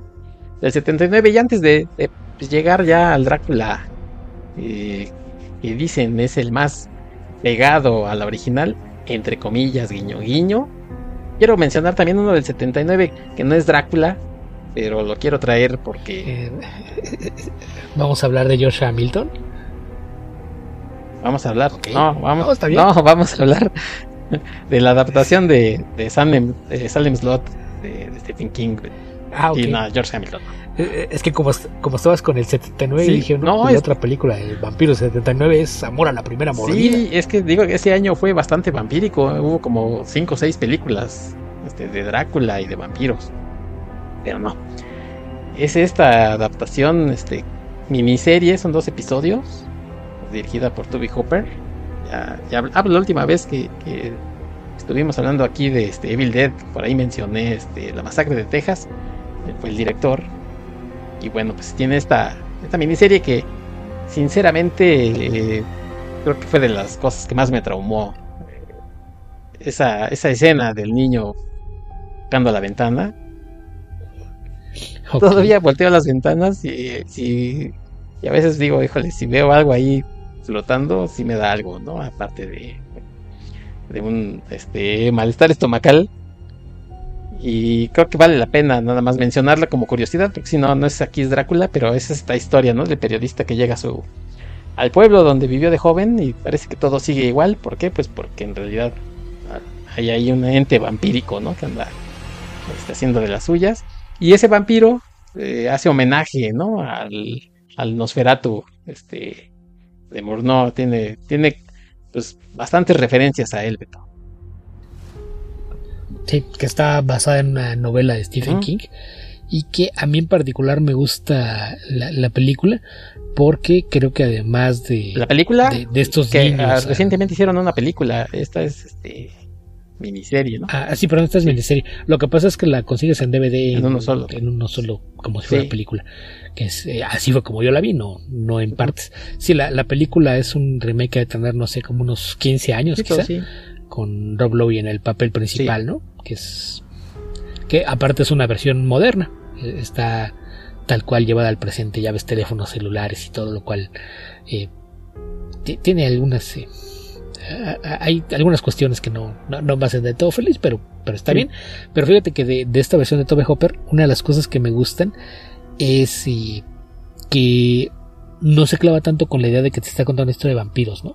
Como que juega un poquito con, con las cosas y le mete muchos elementos, por ejemplo, de las historias de casas embrujadas que creo que es algo con, lo que juega y que le da un saborcito bien especial a la historia y que creo que no es tan marcado en la novela de King. Que, la novela de King, aparte es esas que, yo siempre que me dice, oye, ¿qué tal esta novela? Está muy bien, pero no leas el prólogo. yo, yo, es lo que le digo el prólogo, léelo hasta el final. Lee la novela y luego te resta a leer el prólogo. ¿Por qué? Luego hazme caso. Spoiler.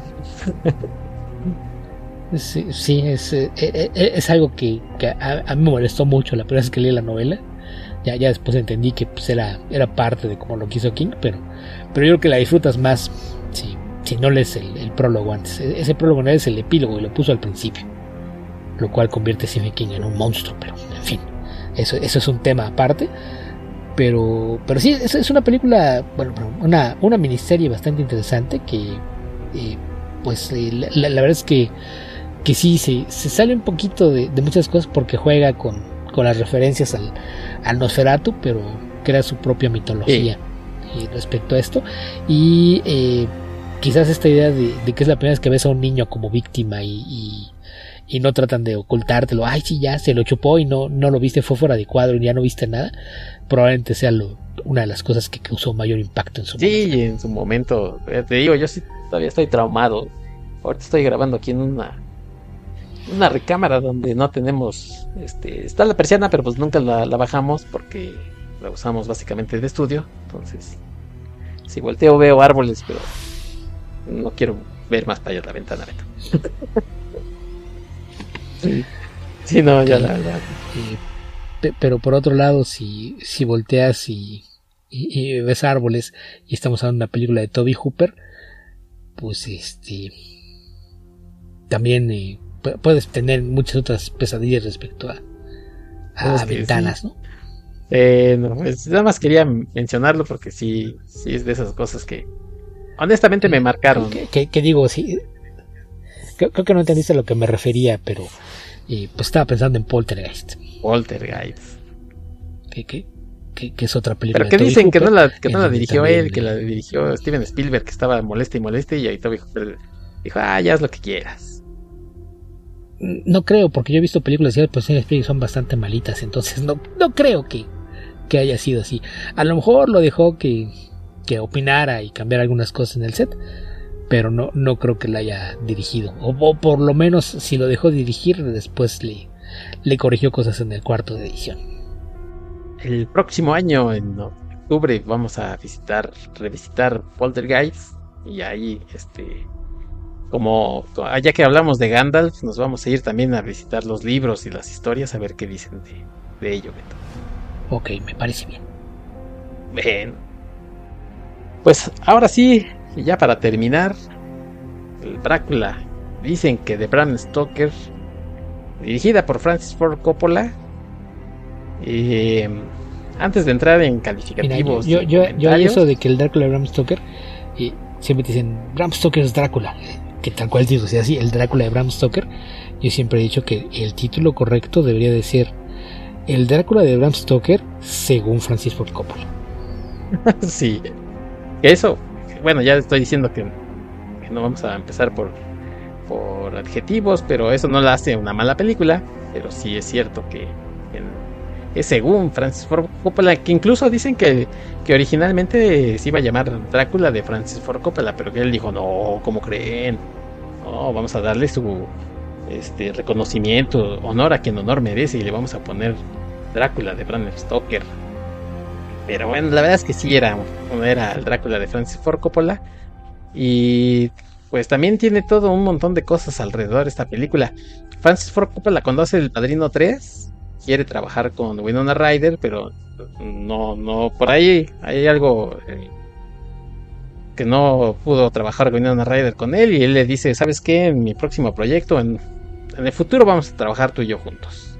Entonces Winona Ryder en el futuro, los 90, en principios del 90, se encuentra con esta historia de Drácula que le, llega para una miniserie y le dice, este, oiga señor Coppola, acuérdese que usted me dijo que íbamos a trabajar, a trabajar juntos, ¿qué le parece si hacemos esta película, esta miniserie que iba a ser más bien?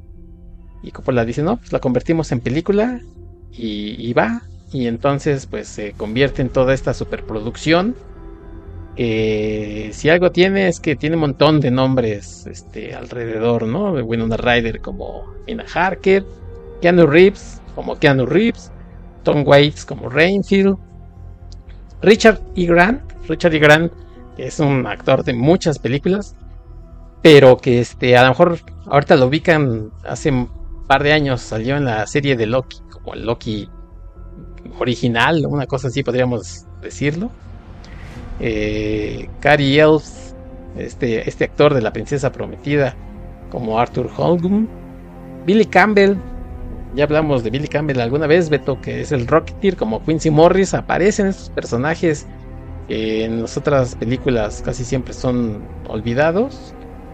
Y hace una aparición por ahí Mónica Bellucci, que vale mucho la pena. Este, y bueno, finalmente Anthony Hopkins como Van Helsing y Gary Oldman como Drácula. Quitándole esa cuestión de que en realidad la, la, película debería llamarse Drácula de Francis Ford Coppola, creo que es una gran película. A mí me sigue gustando mucho y que sí le añadió un montón de cosas y que sí es una película que se parece mucho a la novela y que recupera personajes y situaciones como como esto que decíamos Beto de que la novela es epistolar y aquí le mete en las cartas, que si este, la correspondencia y demás pero eso no quita que, le haya metido un montón de cosas, ¿no? Sí, sí que eh, vamos, ahí hay gente que dice, no, no, ahora sí una adaptación fiel. No, no, no espérense tantito. Eh, partamos porque ese prólogo eh, en, donde de plano te, te cuenta cómo fue que Vlad Tepe se convirtió en Drácula, así como que a ver, díganme en dónde Stoker escribió eso porque ese capítulo no me lo encontré en el libro. No, nada que ver. Este, pero. Ah, y sabes qué, sabes perdón, Beto, ¿sabes qué otra cosa? También le agrega esta historia de amor. Que es. que recupera. Fíjate, tiene muchos guiños a otras películas y a otros Dráculas, ¿no? Ya decía yo lo de lo de la Anguela. Que tiene esta historia como de amor. Aquí también profundiza mucho en ello, ¿no? En esta historia de Mina y Drácula. Que al meterle esa, ese como prólogo de Vlad Tepes con su este, princesa, pues le tiene que, meter ya después en el Drácula y Mina. Sí, insisto, el, tema es que eh, a lo largo de los años los vampiros se van convirtiendo en esta figura sensual y, romantizada que pues alcanzó quizás su punto más alto con eh, los, vampiros de Anne Rice, pero eh, es algo que pues se convirtió que parecía en requerimiento, ¿no? Iba a ser una película de vampiros y tenías que incluirle un romance de, de alguna forma, ¿no? Ya, ya fuese algo trágico, un amor prohibido, lo que sea. Eh, tenían que empezar a incluir una, una, historia de amor y fue algo que hicieron aquí y, y, de hecho también es, es, de las cosas que digo. Eh, ¿Cómo me dices que esta es la versión de, de, Stoker cuando pues aquí ya te metes hasta con ideas de una presunta resurrección y una obsesión de Drácula por recuperar a, a su amada que pues son, son cosas que igual digo, esto no estaba para la novela de Stoker y, son de las cosas que me hacen un poquito de ruido. Hay muchas cosas del libro que me gustan mucho, pero me parece una buena película, pero no una buena película de Drácula. Si, si se entiende lo que quiero decir. Creo que, creo que me, me gusta la película, pero ni de chiste la pongo en mis top 5 de películas de Drácula. Lo que pasa es que esta cuestión del, del amor, que incluso tiene esta frase, ¿no? De he cruzado océanos de tiempo. Ay, hijo, bueno.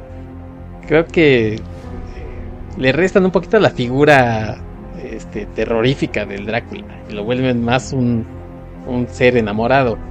Sí, a mí me gusta mucho la película, pero sí, como historia de Drácula, creo que le bajaron dos rayitas al, horror, ¿no?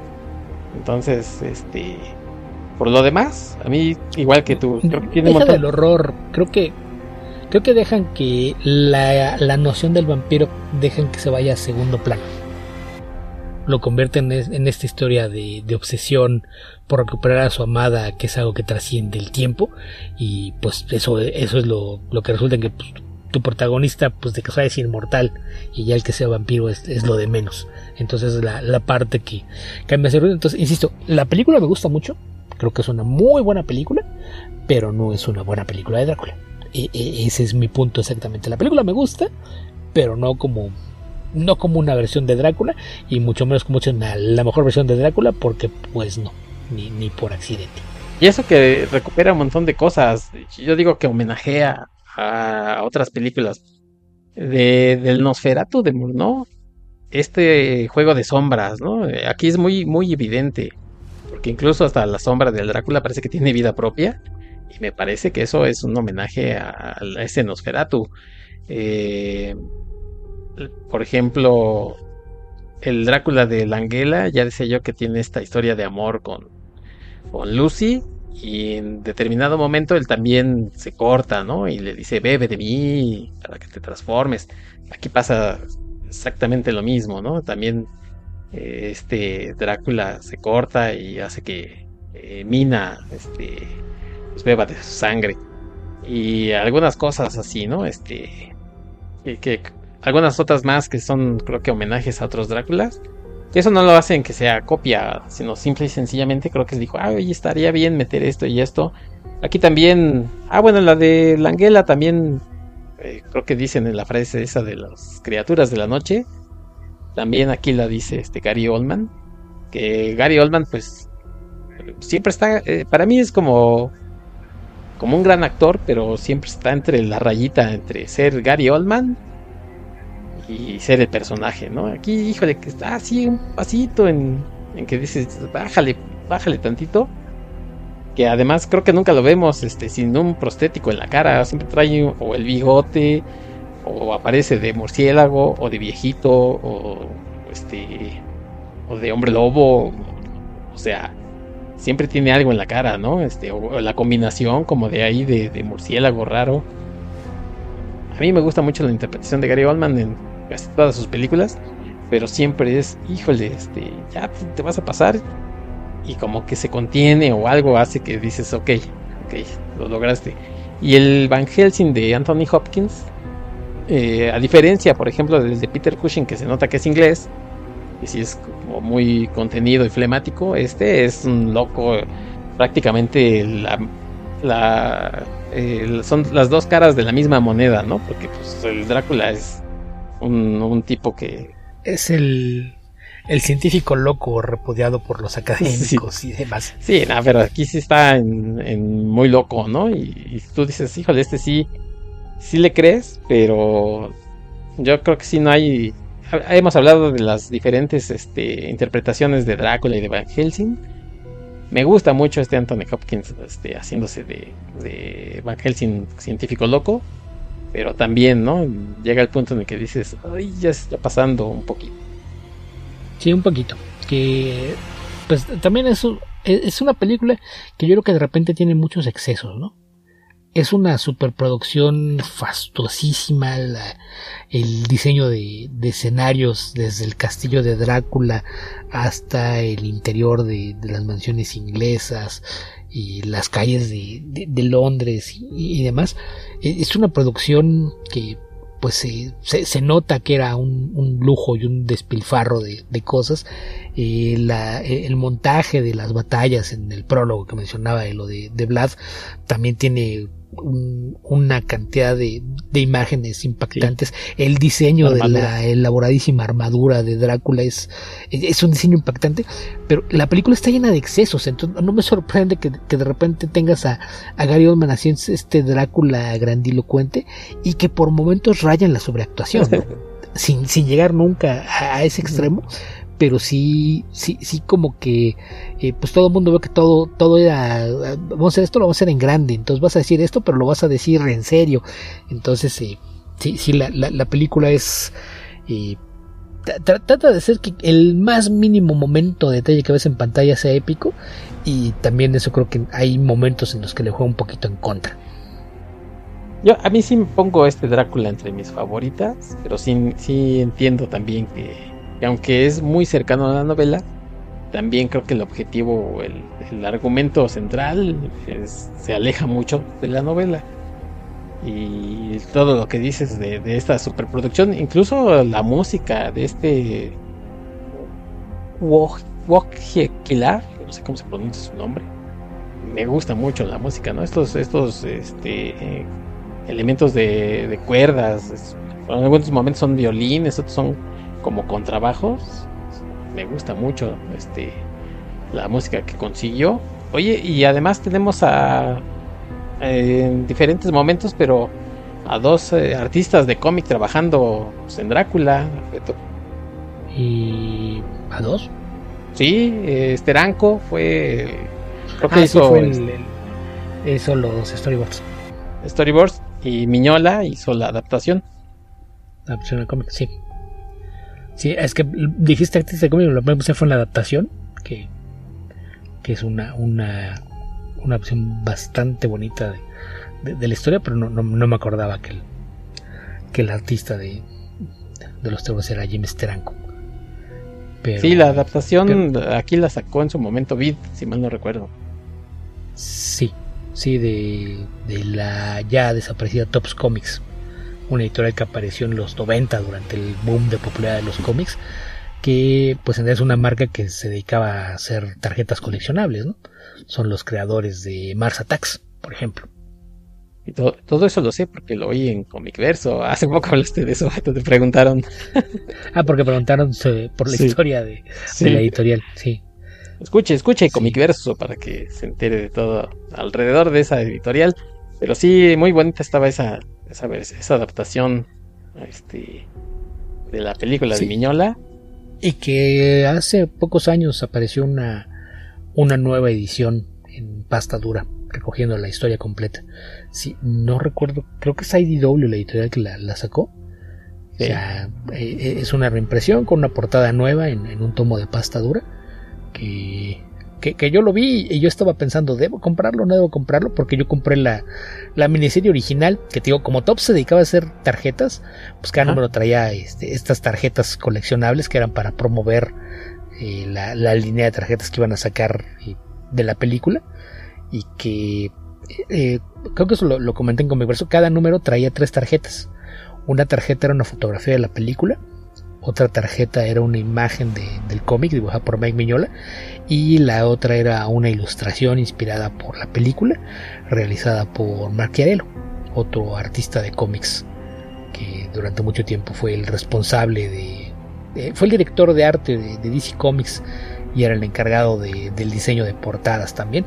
Entonces las tarjetas también eran muy bonitas y ya para entonces yo después del error de diciembre del 94 dejé de coleccionar tarjetas porque pues ya no había presupuesto que, pudiera aguantar esos hobbies. Entonces ya no le entré al, set de tarjetas. Pero, pero sí, la, edición reciente de, de, esa adaptación es un solo tomo, lo cual pues es bastante más como que estar leyendo tus comiquitos en grapas. Y, yo dudaba si comprarlo o no, a final de cuentas no la compré, pero hace unos años, eh, por mi cumpleaños, me lo regaló Jorge Tobalín de de revista Comicase. En mi cumpleaños me regaló e, e, ese tomo con el añadido que me lo regaló una edición firmada por Mike Miñola. Muy bien, muy bien. Así de que, pues eso. Pero, pero sí, e, esa película a mí me deja con sentidos encontrados porque me gusta mucho la película, pero no me convence su Drácula. Bueno, oye, nada más hablando ahí de, de autores de cómics, este Matt Wagner ahí en su cuenta de de Twitter, yo le sigo llamando Twitter, estuvo hablando de este de, vampiros, ¿no? Este, sí, está trabajando en una épica de Drácula. Y según lo que entiendo, quiere hacer una obra en varios tomos explorando toda la leyenda de Drácula. Entonces el primer tomo va dedicado a Vlad Tepes y, más adelante irá haciendo otras cosas. Entonces no, no, sé exactamente qué es lo que pretende. Que ahí la cosa es que pues, lo, lo va a hacer en Kickstarter, pero está trabajando con Kelly Jones, ¿Sí? que es un artista eh, pues que mayormente trabaja en el género de horror, aunque probablemente aquí en México sea más conocido porque hacía portadas para Batman y hizo un par de, bueno, una trilogía de historias en las que Batman se convierte en vampiro justamente después de enfrentar a, Drácula. Es quizás su, trabajo más conocido fuera de los Estados Unidos. Entonces, eh, eso pinta interesante. Que además, este, pues ya, ya que estás hablando de proyectos vigentes, está también por salir una, una miniserie con una reinterpretación del Drácula de la Universal. el de, el de Todd Browning con Bela Lugosi. Eh, que lo, va a hacer este James Tynion the Fourth con Martin Simmons también es un, equipo de, de, escritor y dibujante en, cómics que han tenido trabajos aclamados en, los últimos años, son los responsables de una serie que no sé si ya tenga edición acá en México, de un cómic que se llama The Department of Truth, que es sobre conspiraciones, que es, bastante bueno, este, y, ellos están haciendo una, una reinterpretación del Drácula de, del Universal, que también, eh, por lo menos el arte se ve espectacular, habrá que ver ya, ya que se haga la historia, exactamente qué es lo que hacen para modernizar la historia.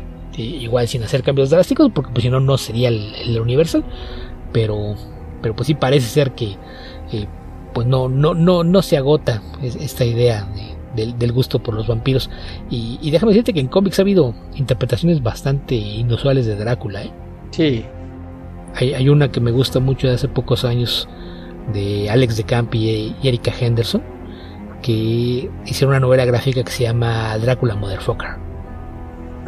Que generalmente el, título aparece censurado en todas partes por obvias razones. Nosotros como pues estamos en otro idioma no nos importa demasiado.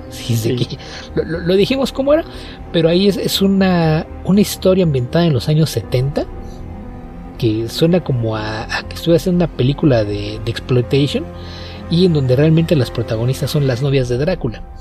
Ah, ok. Que lo, que te cuentan es pues que, que pues, Drácula las, las usaba y desechaba el gusto y pues cada vez que se hartaba de una pues la mataba y luego pues convertía a alguna otra chica para seguir teniendo a, a sus novias disponibles. Pero el Drácula que aparece ahí de plano no tiene ni la más mínima característica que te haga pensar que alguna vez fue un ser humano. E, es un monstruo tal cual de, hecho, eh, la mayor parte del tiempo no, no te pone una imagen clara de lo que es el, monstruo. Y pues la historia sigue más la, la lucha de, de las, eh, llamémosle las exnovias de Drácula tratando de acabar con el monstruo. Y, en este caso, pues eh, todo está ambientado en, en la escena del Hollywood de finales de los 70 con un fotógrafo forense que pues en idea se gana la vida porque antes de fotografiar escenas del crimen eh, pues él le, paga a, la policía para que le den pitazos cuando hay algún crimen con celebridades. Entonces este, llega y antes de su trabajo como fotógrafo forense, pues toma algunas fotos de la escena y se las vende a, las revistas de, escándalo amarillistas. Ah, pues tengo fotos de la matanza acá, ya vende las fotos y ya después este, hace su, trabajo como fotógrafo forense. Él eh, se convierte en el blanco de Drácula y es usado por las novias como carnada para tratar de hacerse de su amo. Es una novela gráfica bastante buena, que es así, hasta donde sé no hay versión en español, al menos en, de este lado del charco, probablemente en España sí la haya, pero pues si, si, si le entran al inglés y, les gusta ver eh, versiones alternativas del personaje, es una recomendación que vale mucho la pena. El Drácula Motherfucker de Alex de Campi y Erika Henderson. Bueno, pues entonces ahí una, una recomendación extra. Y ahorita, antes de que se me olvide, volviendo a lo de que, porque no estoy de acuerdo en que digan que es la, la versión más fiel de, del Dracula de Bram Stoker, la película de Francis Ford Coppola, tan no es fiel que en su momento salió una novelización. Si estás haciendo la versión más fiel del libro, ¿por qué tuviste que hacer un libro que adaptara a tu película? sí. así, e, e, ese es el argumento final. A ver, si era tan fiel, ¿por qué necesitaste otra versión del libro? Que, lo, escribe Fred Xavier que es un, un autor que pues es famoso por es escritor de horror, fantasía y ciencia ficción que pues tiene varias novelas muy, muy exitosas, pero en particular tiene una, una serie de, novelas de Drácula que dice que lo inspiró la idea de, darse cuenta de que en casi todas las versiones de Drácula, a pesar de que Drácula era la figura central de las historias, rara vez era el centro de las escenas. Que era lo, que dejabas, por ejemplo, de Tel de la Hammer, que apareció muy poco. Entonces él quería algo en donde Drácula realmente fuera el protagonista. Entonces su primera novela se llama The Drácula Tape y, literal es así como, como si fuera una, una entrevista con Drácula contándote su, historia. Entonces son novelas bastante interesantes y él fue el que hizo la novelización de, del Drácula de, de Ford Coppola. Sí, que debería de llamarse ya señor Ford Coppola. Si así se hubiera llamado, nadie le reclamaría y en el contrario diríamos que es todavía muy buena película de lo que ya de por sí es, pero pues esos esas comillas, ¿no? Del Bram Stoker, este, nos estorban. Que eh, eh, como curiosidades, por ejemplo, mucha mucha gente se queja de Keanu Reeves como Jonathan Harker. A mí está bien porque siempre Jonathan Harker en todas las películas es un menso ahí, este, un estorbo, casi casi. Entonces, pues Keanu Reeves me parece que está bien. Siempre sale de él, así es que no, no lo veo con mayor problema. ¿Cómo que siempre sale de él? Si siempre saliera de él, no, no podría ser John, eh, John Wick. No podría ser Neo. Pero siempre es lo mismo. No, pues es, un actor que tiene un, rango actoral limitado. Pero, es bastante carismático. A, mí me cae muy bien. Aparte, aparte de que se ve que es muy buena persona, fíjate. Sí, sí, eso sí. ahí sí hay un montón de, historias, de, cosas que hace que a, mí me cae bastante bien. Y el, el partido mejor, mira, Beto, mejor este papeles es el de Billy y Ted, con decirte. ¿Y, y qué tienes en contra de eso? Nada. Ahí está, entonces. No, mira, mi, mi película favorita de este de romántica es con Keanu Reeves, así es que no tengo nada en contra de él, pero la, más bien al contrario, lo estoy defendiendo, esos que se quejan de él, yo digo que está bien. Pero siempre han criticado mucho y, se burlan de él, pero pues la, verdad es que tiene una filmografía pues, bastante memorable y hecho de todo. Sí. Desde comedia, películas románticas, películas de acción, películas de ciencia ficción, y futuros distópicos, ha hecho de todo y, la verdad es que no, no, no hay nada que reclamarle. Insisto, me cae muy bien, sé, que como actor es limitado, pero creo que la mayor parte de las veces eh, cumple con su trabajo de, una buena manera. Así es que... ¿Sabes qué pasa aquí? Que pues está Gary Oldman. Está. Sí, lo, que pasa es que cuando ves el elenco, tienes a, Gary Oldman y Anthony Hopkins como el protagonista y antagonista. Eh, Winona Ryder, cuando origen viene, es, muy buena actriz, tiene un, rol bastante pesado. Los secundarios, que son eh, estos papeles menores que tú decías de, del pequeño grupito que son este Billy Campbell, Carrie Elves y Richard E. Grant, pues todos ellos son, son rostros más o menos conocidos, quizás el que menos es, Richard E. Grant. Eh, pero le, dan un peso extra a estos eh, los pretendientes de, Lucy. yo diría que el menos conocido es, yo diría que el menos conocido es Billy Campbell, ¿no? Que Richard E. Grant. crees? Sí, mira, eh, Richard Grant salió. A, Richard este Grant, la mayoría de la gente lo va a ubicar por haber sido el Loki clásico en, la primera temporada de Loki. Y sale en Logan también. Sí, pero son roles menores. Sí, pero digo. O sea, es, un actor que realmente no, no es tan conocido, pero es eh, bastante bueno en, su trabajo. Pero digo, a la mayoría de la gente, si tú tratas de escribir sus papeles, no se van a acordar de él. Es más fácil que les digas, es, el Loki clásico. el, el que al final se sacrifica para ayudar a, Loki a, salir del limbo. Y, a lo mejor ahí sí lo van a ubicar. Pero Billy, y Billy Campbell, pues tiene el, el extra de, haber sido el Rocketeer, que es su, rol principal. Pero después es un, par de series de televisión bastante exitosas y en, cine hecho por ahí a varios villanos. Entonces yo creo que sí es una presión constante. Eh, Cary también, tampoco me digas una, una filmografía tan brillante, ¿no? Fuera de. Brillante, ¿no? Pero sí. El príncipe o el pirata en The Princess Bride. Eh, una de las víctimas en la primera película de Saw.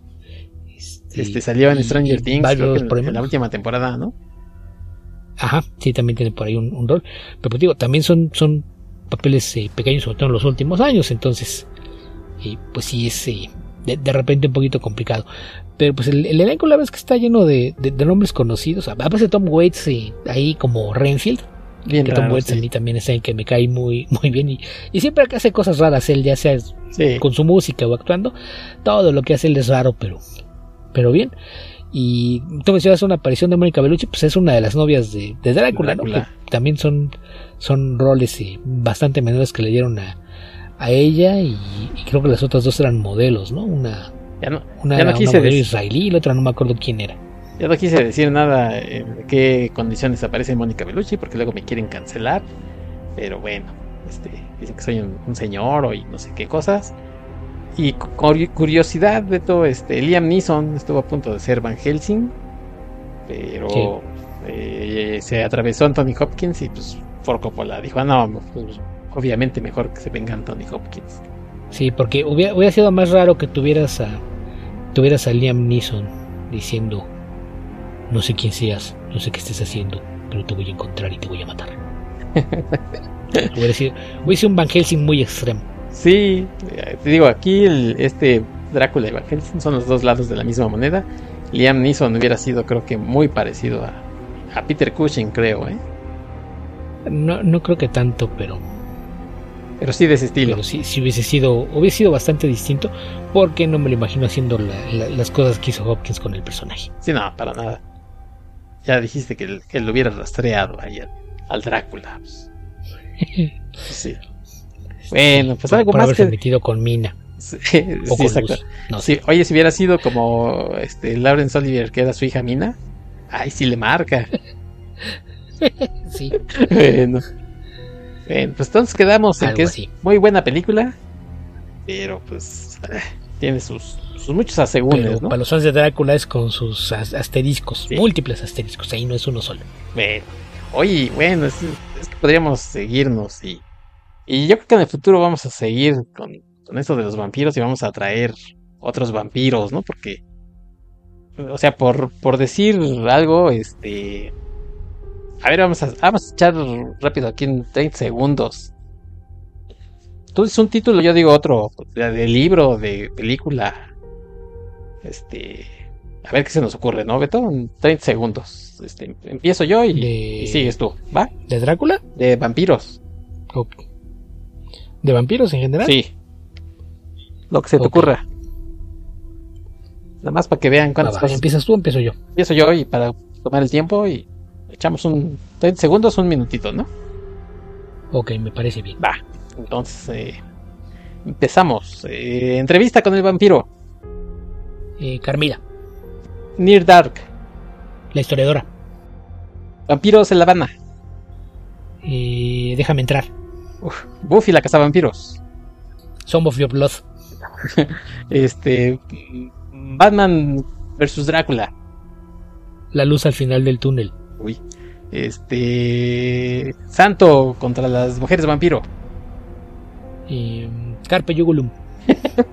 eso. Carpe Yugulum es una novela de Mundo Disco. Ah, quien haya leído Mundo Disco, las mejores sátiras de fantasía de la historia de la Tierra, obra de Terry Pratchett, tiene una novela de vampiros que se llama Carpe Yugulum. bueno, pues allí vamos hasta que ya metí las cuatro, pero bueno.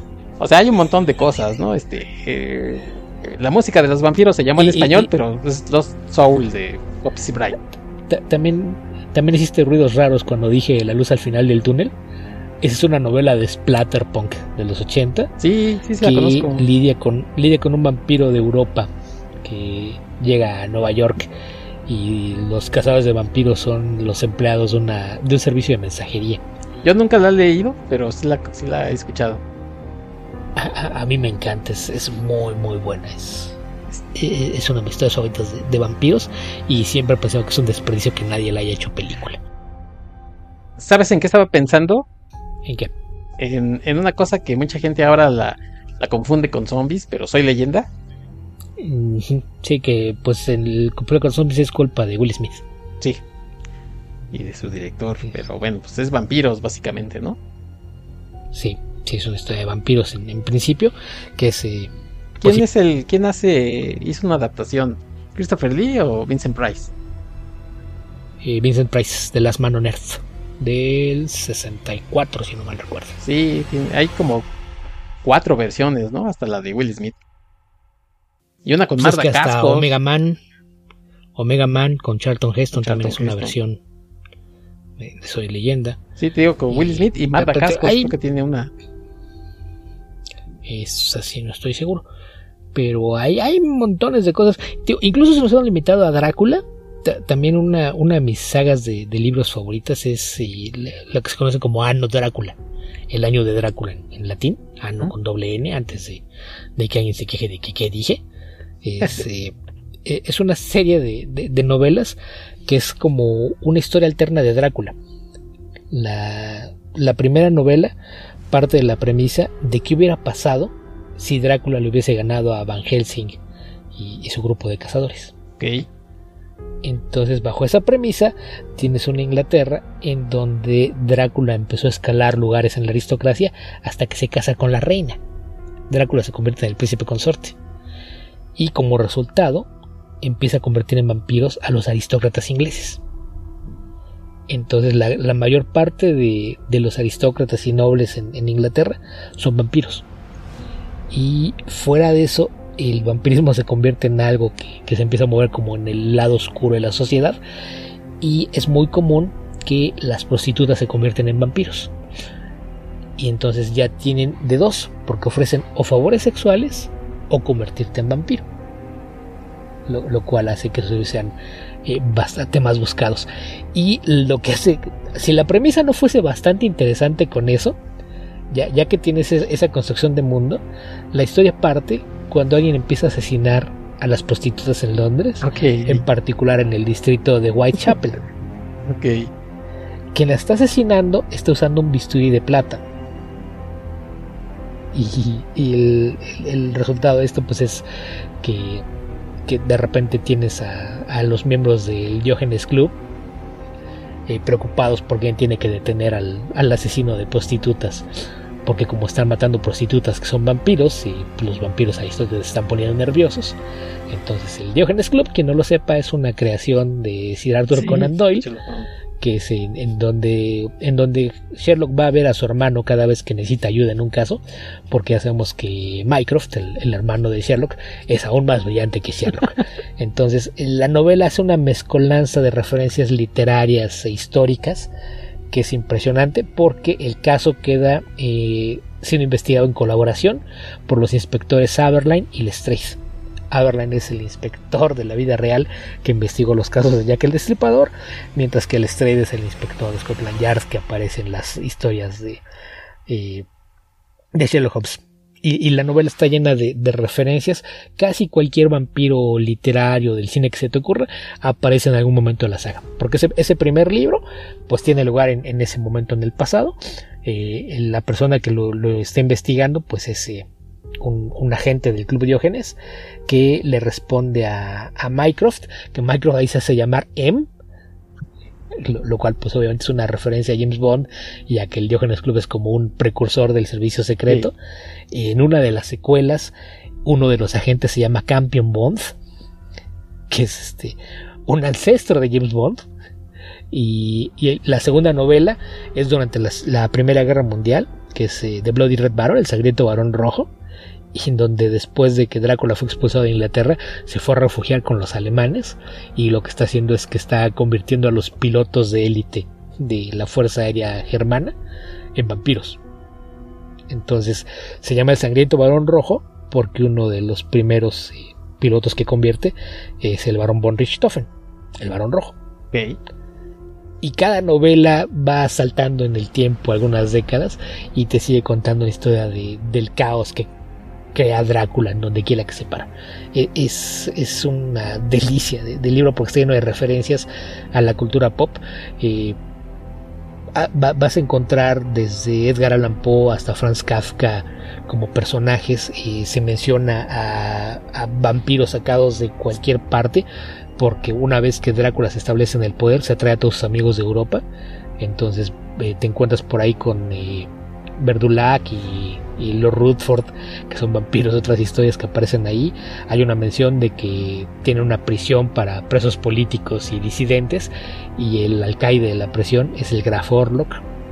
Entre los prisioneros que están en, esa prisión se menciona que allá encerraron a Sherlock Holmes antes de que siguiera dando lata, y también allá acabó encerrado Bram Stoker, lo cual es bastante curioso. Entonces, eh, eh, es algo que sí, sí vale la pena leer. De esas ediciones españolas, que no, no, no soy muy feliz con la traducción, las publicaba Timon Más. Pero pues también si, si, les quieren echar un ojo, son una, serie de novelas bastante interesantes, complementadas con cuentos y, demás. Entonces son, son varios libros que la, verdad es que es una delicia leer. Son obra de Kim Newman, que es eh, quizás más famoso como crítico de cine. Él, él escribe mayormente para la revista Empire y generalmente se especializa en escribir reseñas sobre cine de horror, ciencia ficción y fantasía. Pero es, son, son una gozada de lectura esos libros. Sí, que, que probablemente estén descatalogadas, ¿no? Timon Más creo que ya fue. Eh, sí, es que tío, las publicó Timon Más, entonces no sé qué pasó con esas licencias, pero en años recientes salieron ediciones nuevas en inglés con anexos y, y textos corregidos, entonces en inglés es relativamente fácil conseguirlas todas ellas. Hay una colección de cuentos y, cuatro novelas, si no me fallan las cuentas. Pero en español digo que no, no sé cómo haya quedado. Lo de Timon Más venía de los años 90. Pero no, no, sé qué ha pasado con la licencia. Pero las ediciones pues, las encuentras en algunas librerías. Por ahí aparecen. pero pues, eh, eh, insisto, sí, si quisiéramos hablar de, vampiros o de Drácula en particular, hay muchísimo que se le puede sacar. Porque hicimos todo esto hasta sin hablar de, de la versión alterna de la novela, ¿no? La de Power of Darkness, que era la... que, hay toda una historia también bien interesante que eh, pues de, repente resulta que las ediciones de Drácula que había en, en Islandia y en Hungría el texto era distinto al que se publicó en el resto del mundo y tenía capítulos extra y son novelas más largas y a la fecha nadie sabe exactamente por qué pero pero pues bueno hay un chorral de curiosas alrededor de, de Drácula y los vampiros que nos daría para estar haciendo programa tras programa. Sí, es lo que comentaba yo. Al principio y antes de que se queje Carlos Rambert, no, Carlos Rambert, no vamos a hablar del vampiro T por 8. Por mucho que no lo pidas. Así es que, pues yo creo que con esto ya le vamos cerrando, Beto. Ya vamos a alcanzar casi tres horas hablando de vampiros. ¿Así de plano? Sí. Así es que, bueno, pues yo creo que ahí le paramos y, como, como dije hace un ratito, pues algún, en algún momento recuperaremos el tema vampírico. Mira, nada más para que para que Carlos Rambert se enoje por otra cosa. Y vamos a mencionar Star Wars. Pues ya, ya dijimos Kondoku y. No, no, pero hablamos del Kondoku, pero no nada más que sepan que en Star Wars también hay una especie de, de vampiros que son los Ansati. Nada más que quede así como curiosidad. Y para que no diga que, que, que no hablamos, hablamos de un personaje, pero ya. Ahora, sí ya fue más, nada más para molestarlo. Así de dos sí, del Grand Moff Tarkin y del Kondoku. Sí, bueno, hay vampiros en Star Wars, se llaman Ansatis. Fíjate, oye, hubiera dicho yo Star Wars y la gente hubiera dicho, ¿qué? ¿Este loco qué? Bueno, pues en fin, sí, Beto. Probablemente. Sí, pues mira, ya te digo, casi alcanzamos las tres horas. Pues yo creo que ya es tiempo de ir cerrando esto. Oye, este. Debes de tener en tu blog también un montón de reseñas, cosas de vampiros. Eh, ahí sí no sé realmente qué tanto tenga, pero sí, seguramente tengo, tengo una etiqueta de vampiros, eso sí es seguro, y seguramente una etiqueta de Drácula. Eh, ahí tengo reseñas de varios de los libros de, de Ano Drácula. Eh, tengo una reseña, comentario de, la historia detrás de Powers of Darkness, esta, esta versión alterna de, Drácula que, mencionaba. Por ahí tengo una reseña de Drácula Motherfucker. Tengo.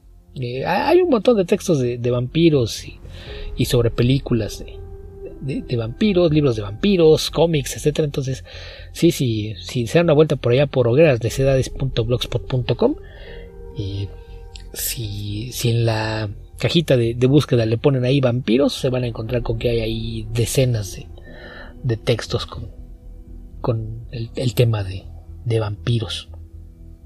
Así es de que, pues sí, sí, mucho. ¿Y este, dónde más te podemos escuchar? Y bueno, pues soy parte del poderoso podcast Comicase que se graba cada que se puede o que su titular, que es Jorge Tobalín, se acuerda. Eh, también soy coanfitrión de Comicverso, que ya, ya mencioné hace un rato, un podcast mayormente especializado en el mundo del cómic y temas relacionados, que encuentran en comicverso.org o en su plataforma de, de podcast favoritos. Y Además de eso, pues ya, ya mencioné que, mi blog está en lograncesidades.blogspot.com y tengo también una página de Patreon que encuentran en patreon.com diagonal guía ficcionauta, guía ficcionauta todo de corrido, ficcionauta con X, donde además de acceso anticipado a las reseñas que publico en, el blog, hay algunos textos originales para la plataforma, mayormente dedicados a cine, televisión, cómics y de repente libros. Pues muy bien, Beto, pues yo te agradezco mucho que hayas venido a platicar del tema vampírico de Drácula principalmente. Y no lo existe decir, pero con el verso también se habla de lucha libre. Saludos a Esteban Pedreros. Eh, no, no, si puedo evitarlo. Saludos a toda la gente que nos escucha. Muchas gracias. A ver si nos pueden dejar saludos o recomendaciones también de, de vampiros, de Drácula, de lo que ustedes quieran. Estamos en Twitter todavía como Aten Podcast. Hay una página de Facebook, Archivos Temporales. En la caja de comentarios de Evox o en Spotify también recibimos lo que ustedes quieran. Bueno, pues yo soy Héctor McCoy. Les agradece que nos hayan escuchado. Espero que les haya gustado este maratónico programa centrado en la figura de Drácula. Y desde luego no podríamos irnos sin escuchar a Bauhaus. Bela Lugosi is dead. Exactamente. Ya lo mencionó Beto. Pues vámonos. Hasta la próxima.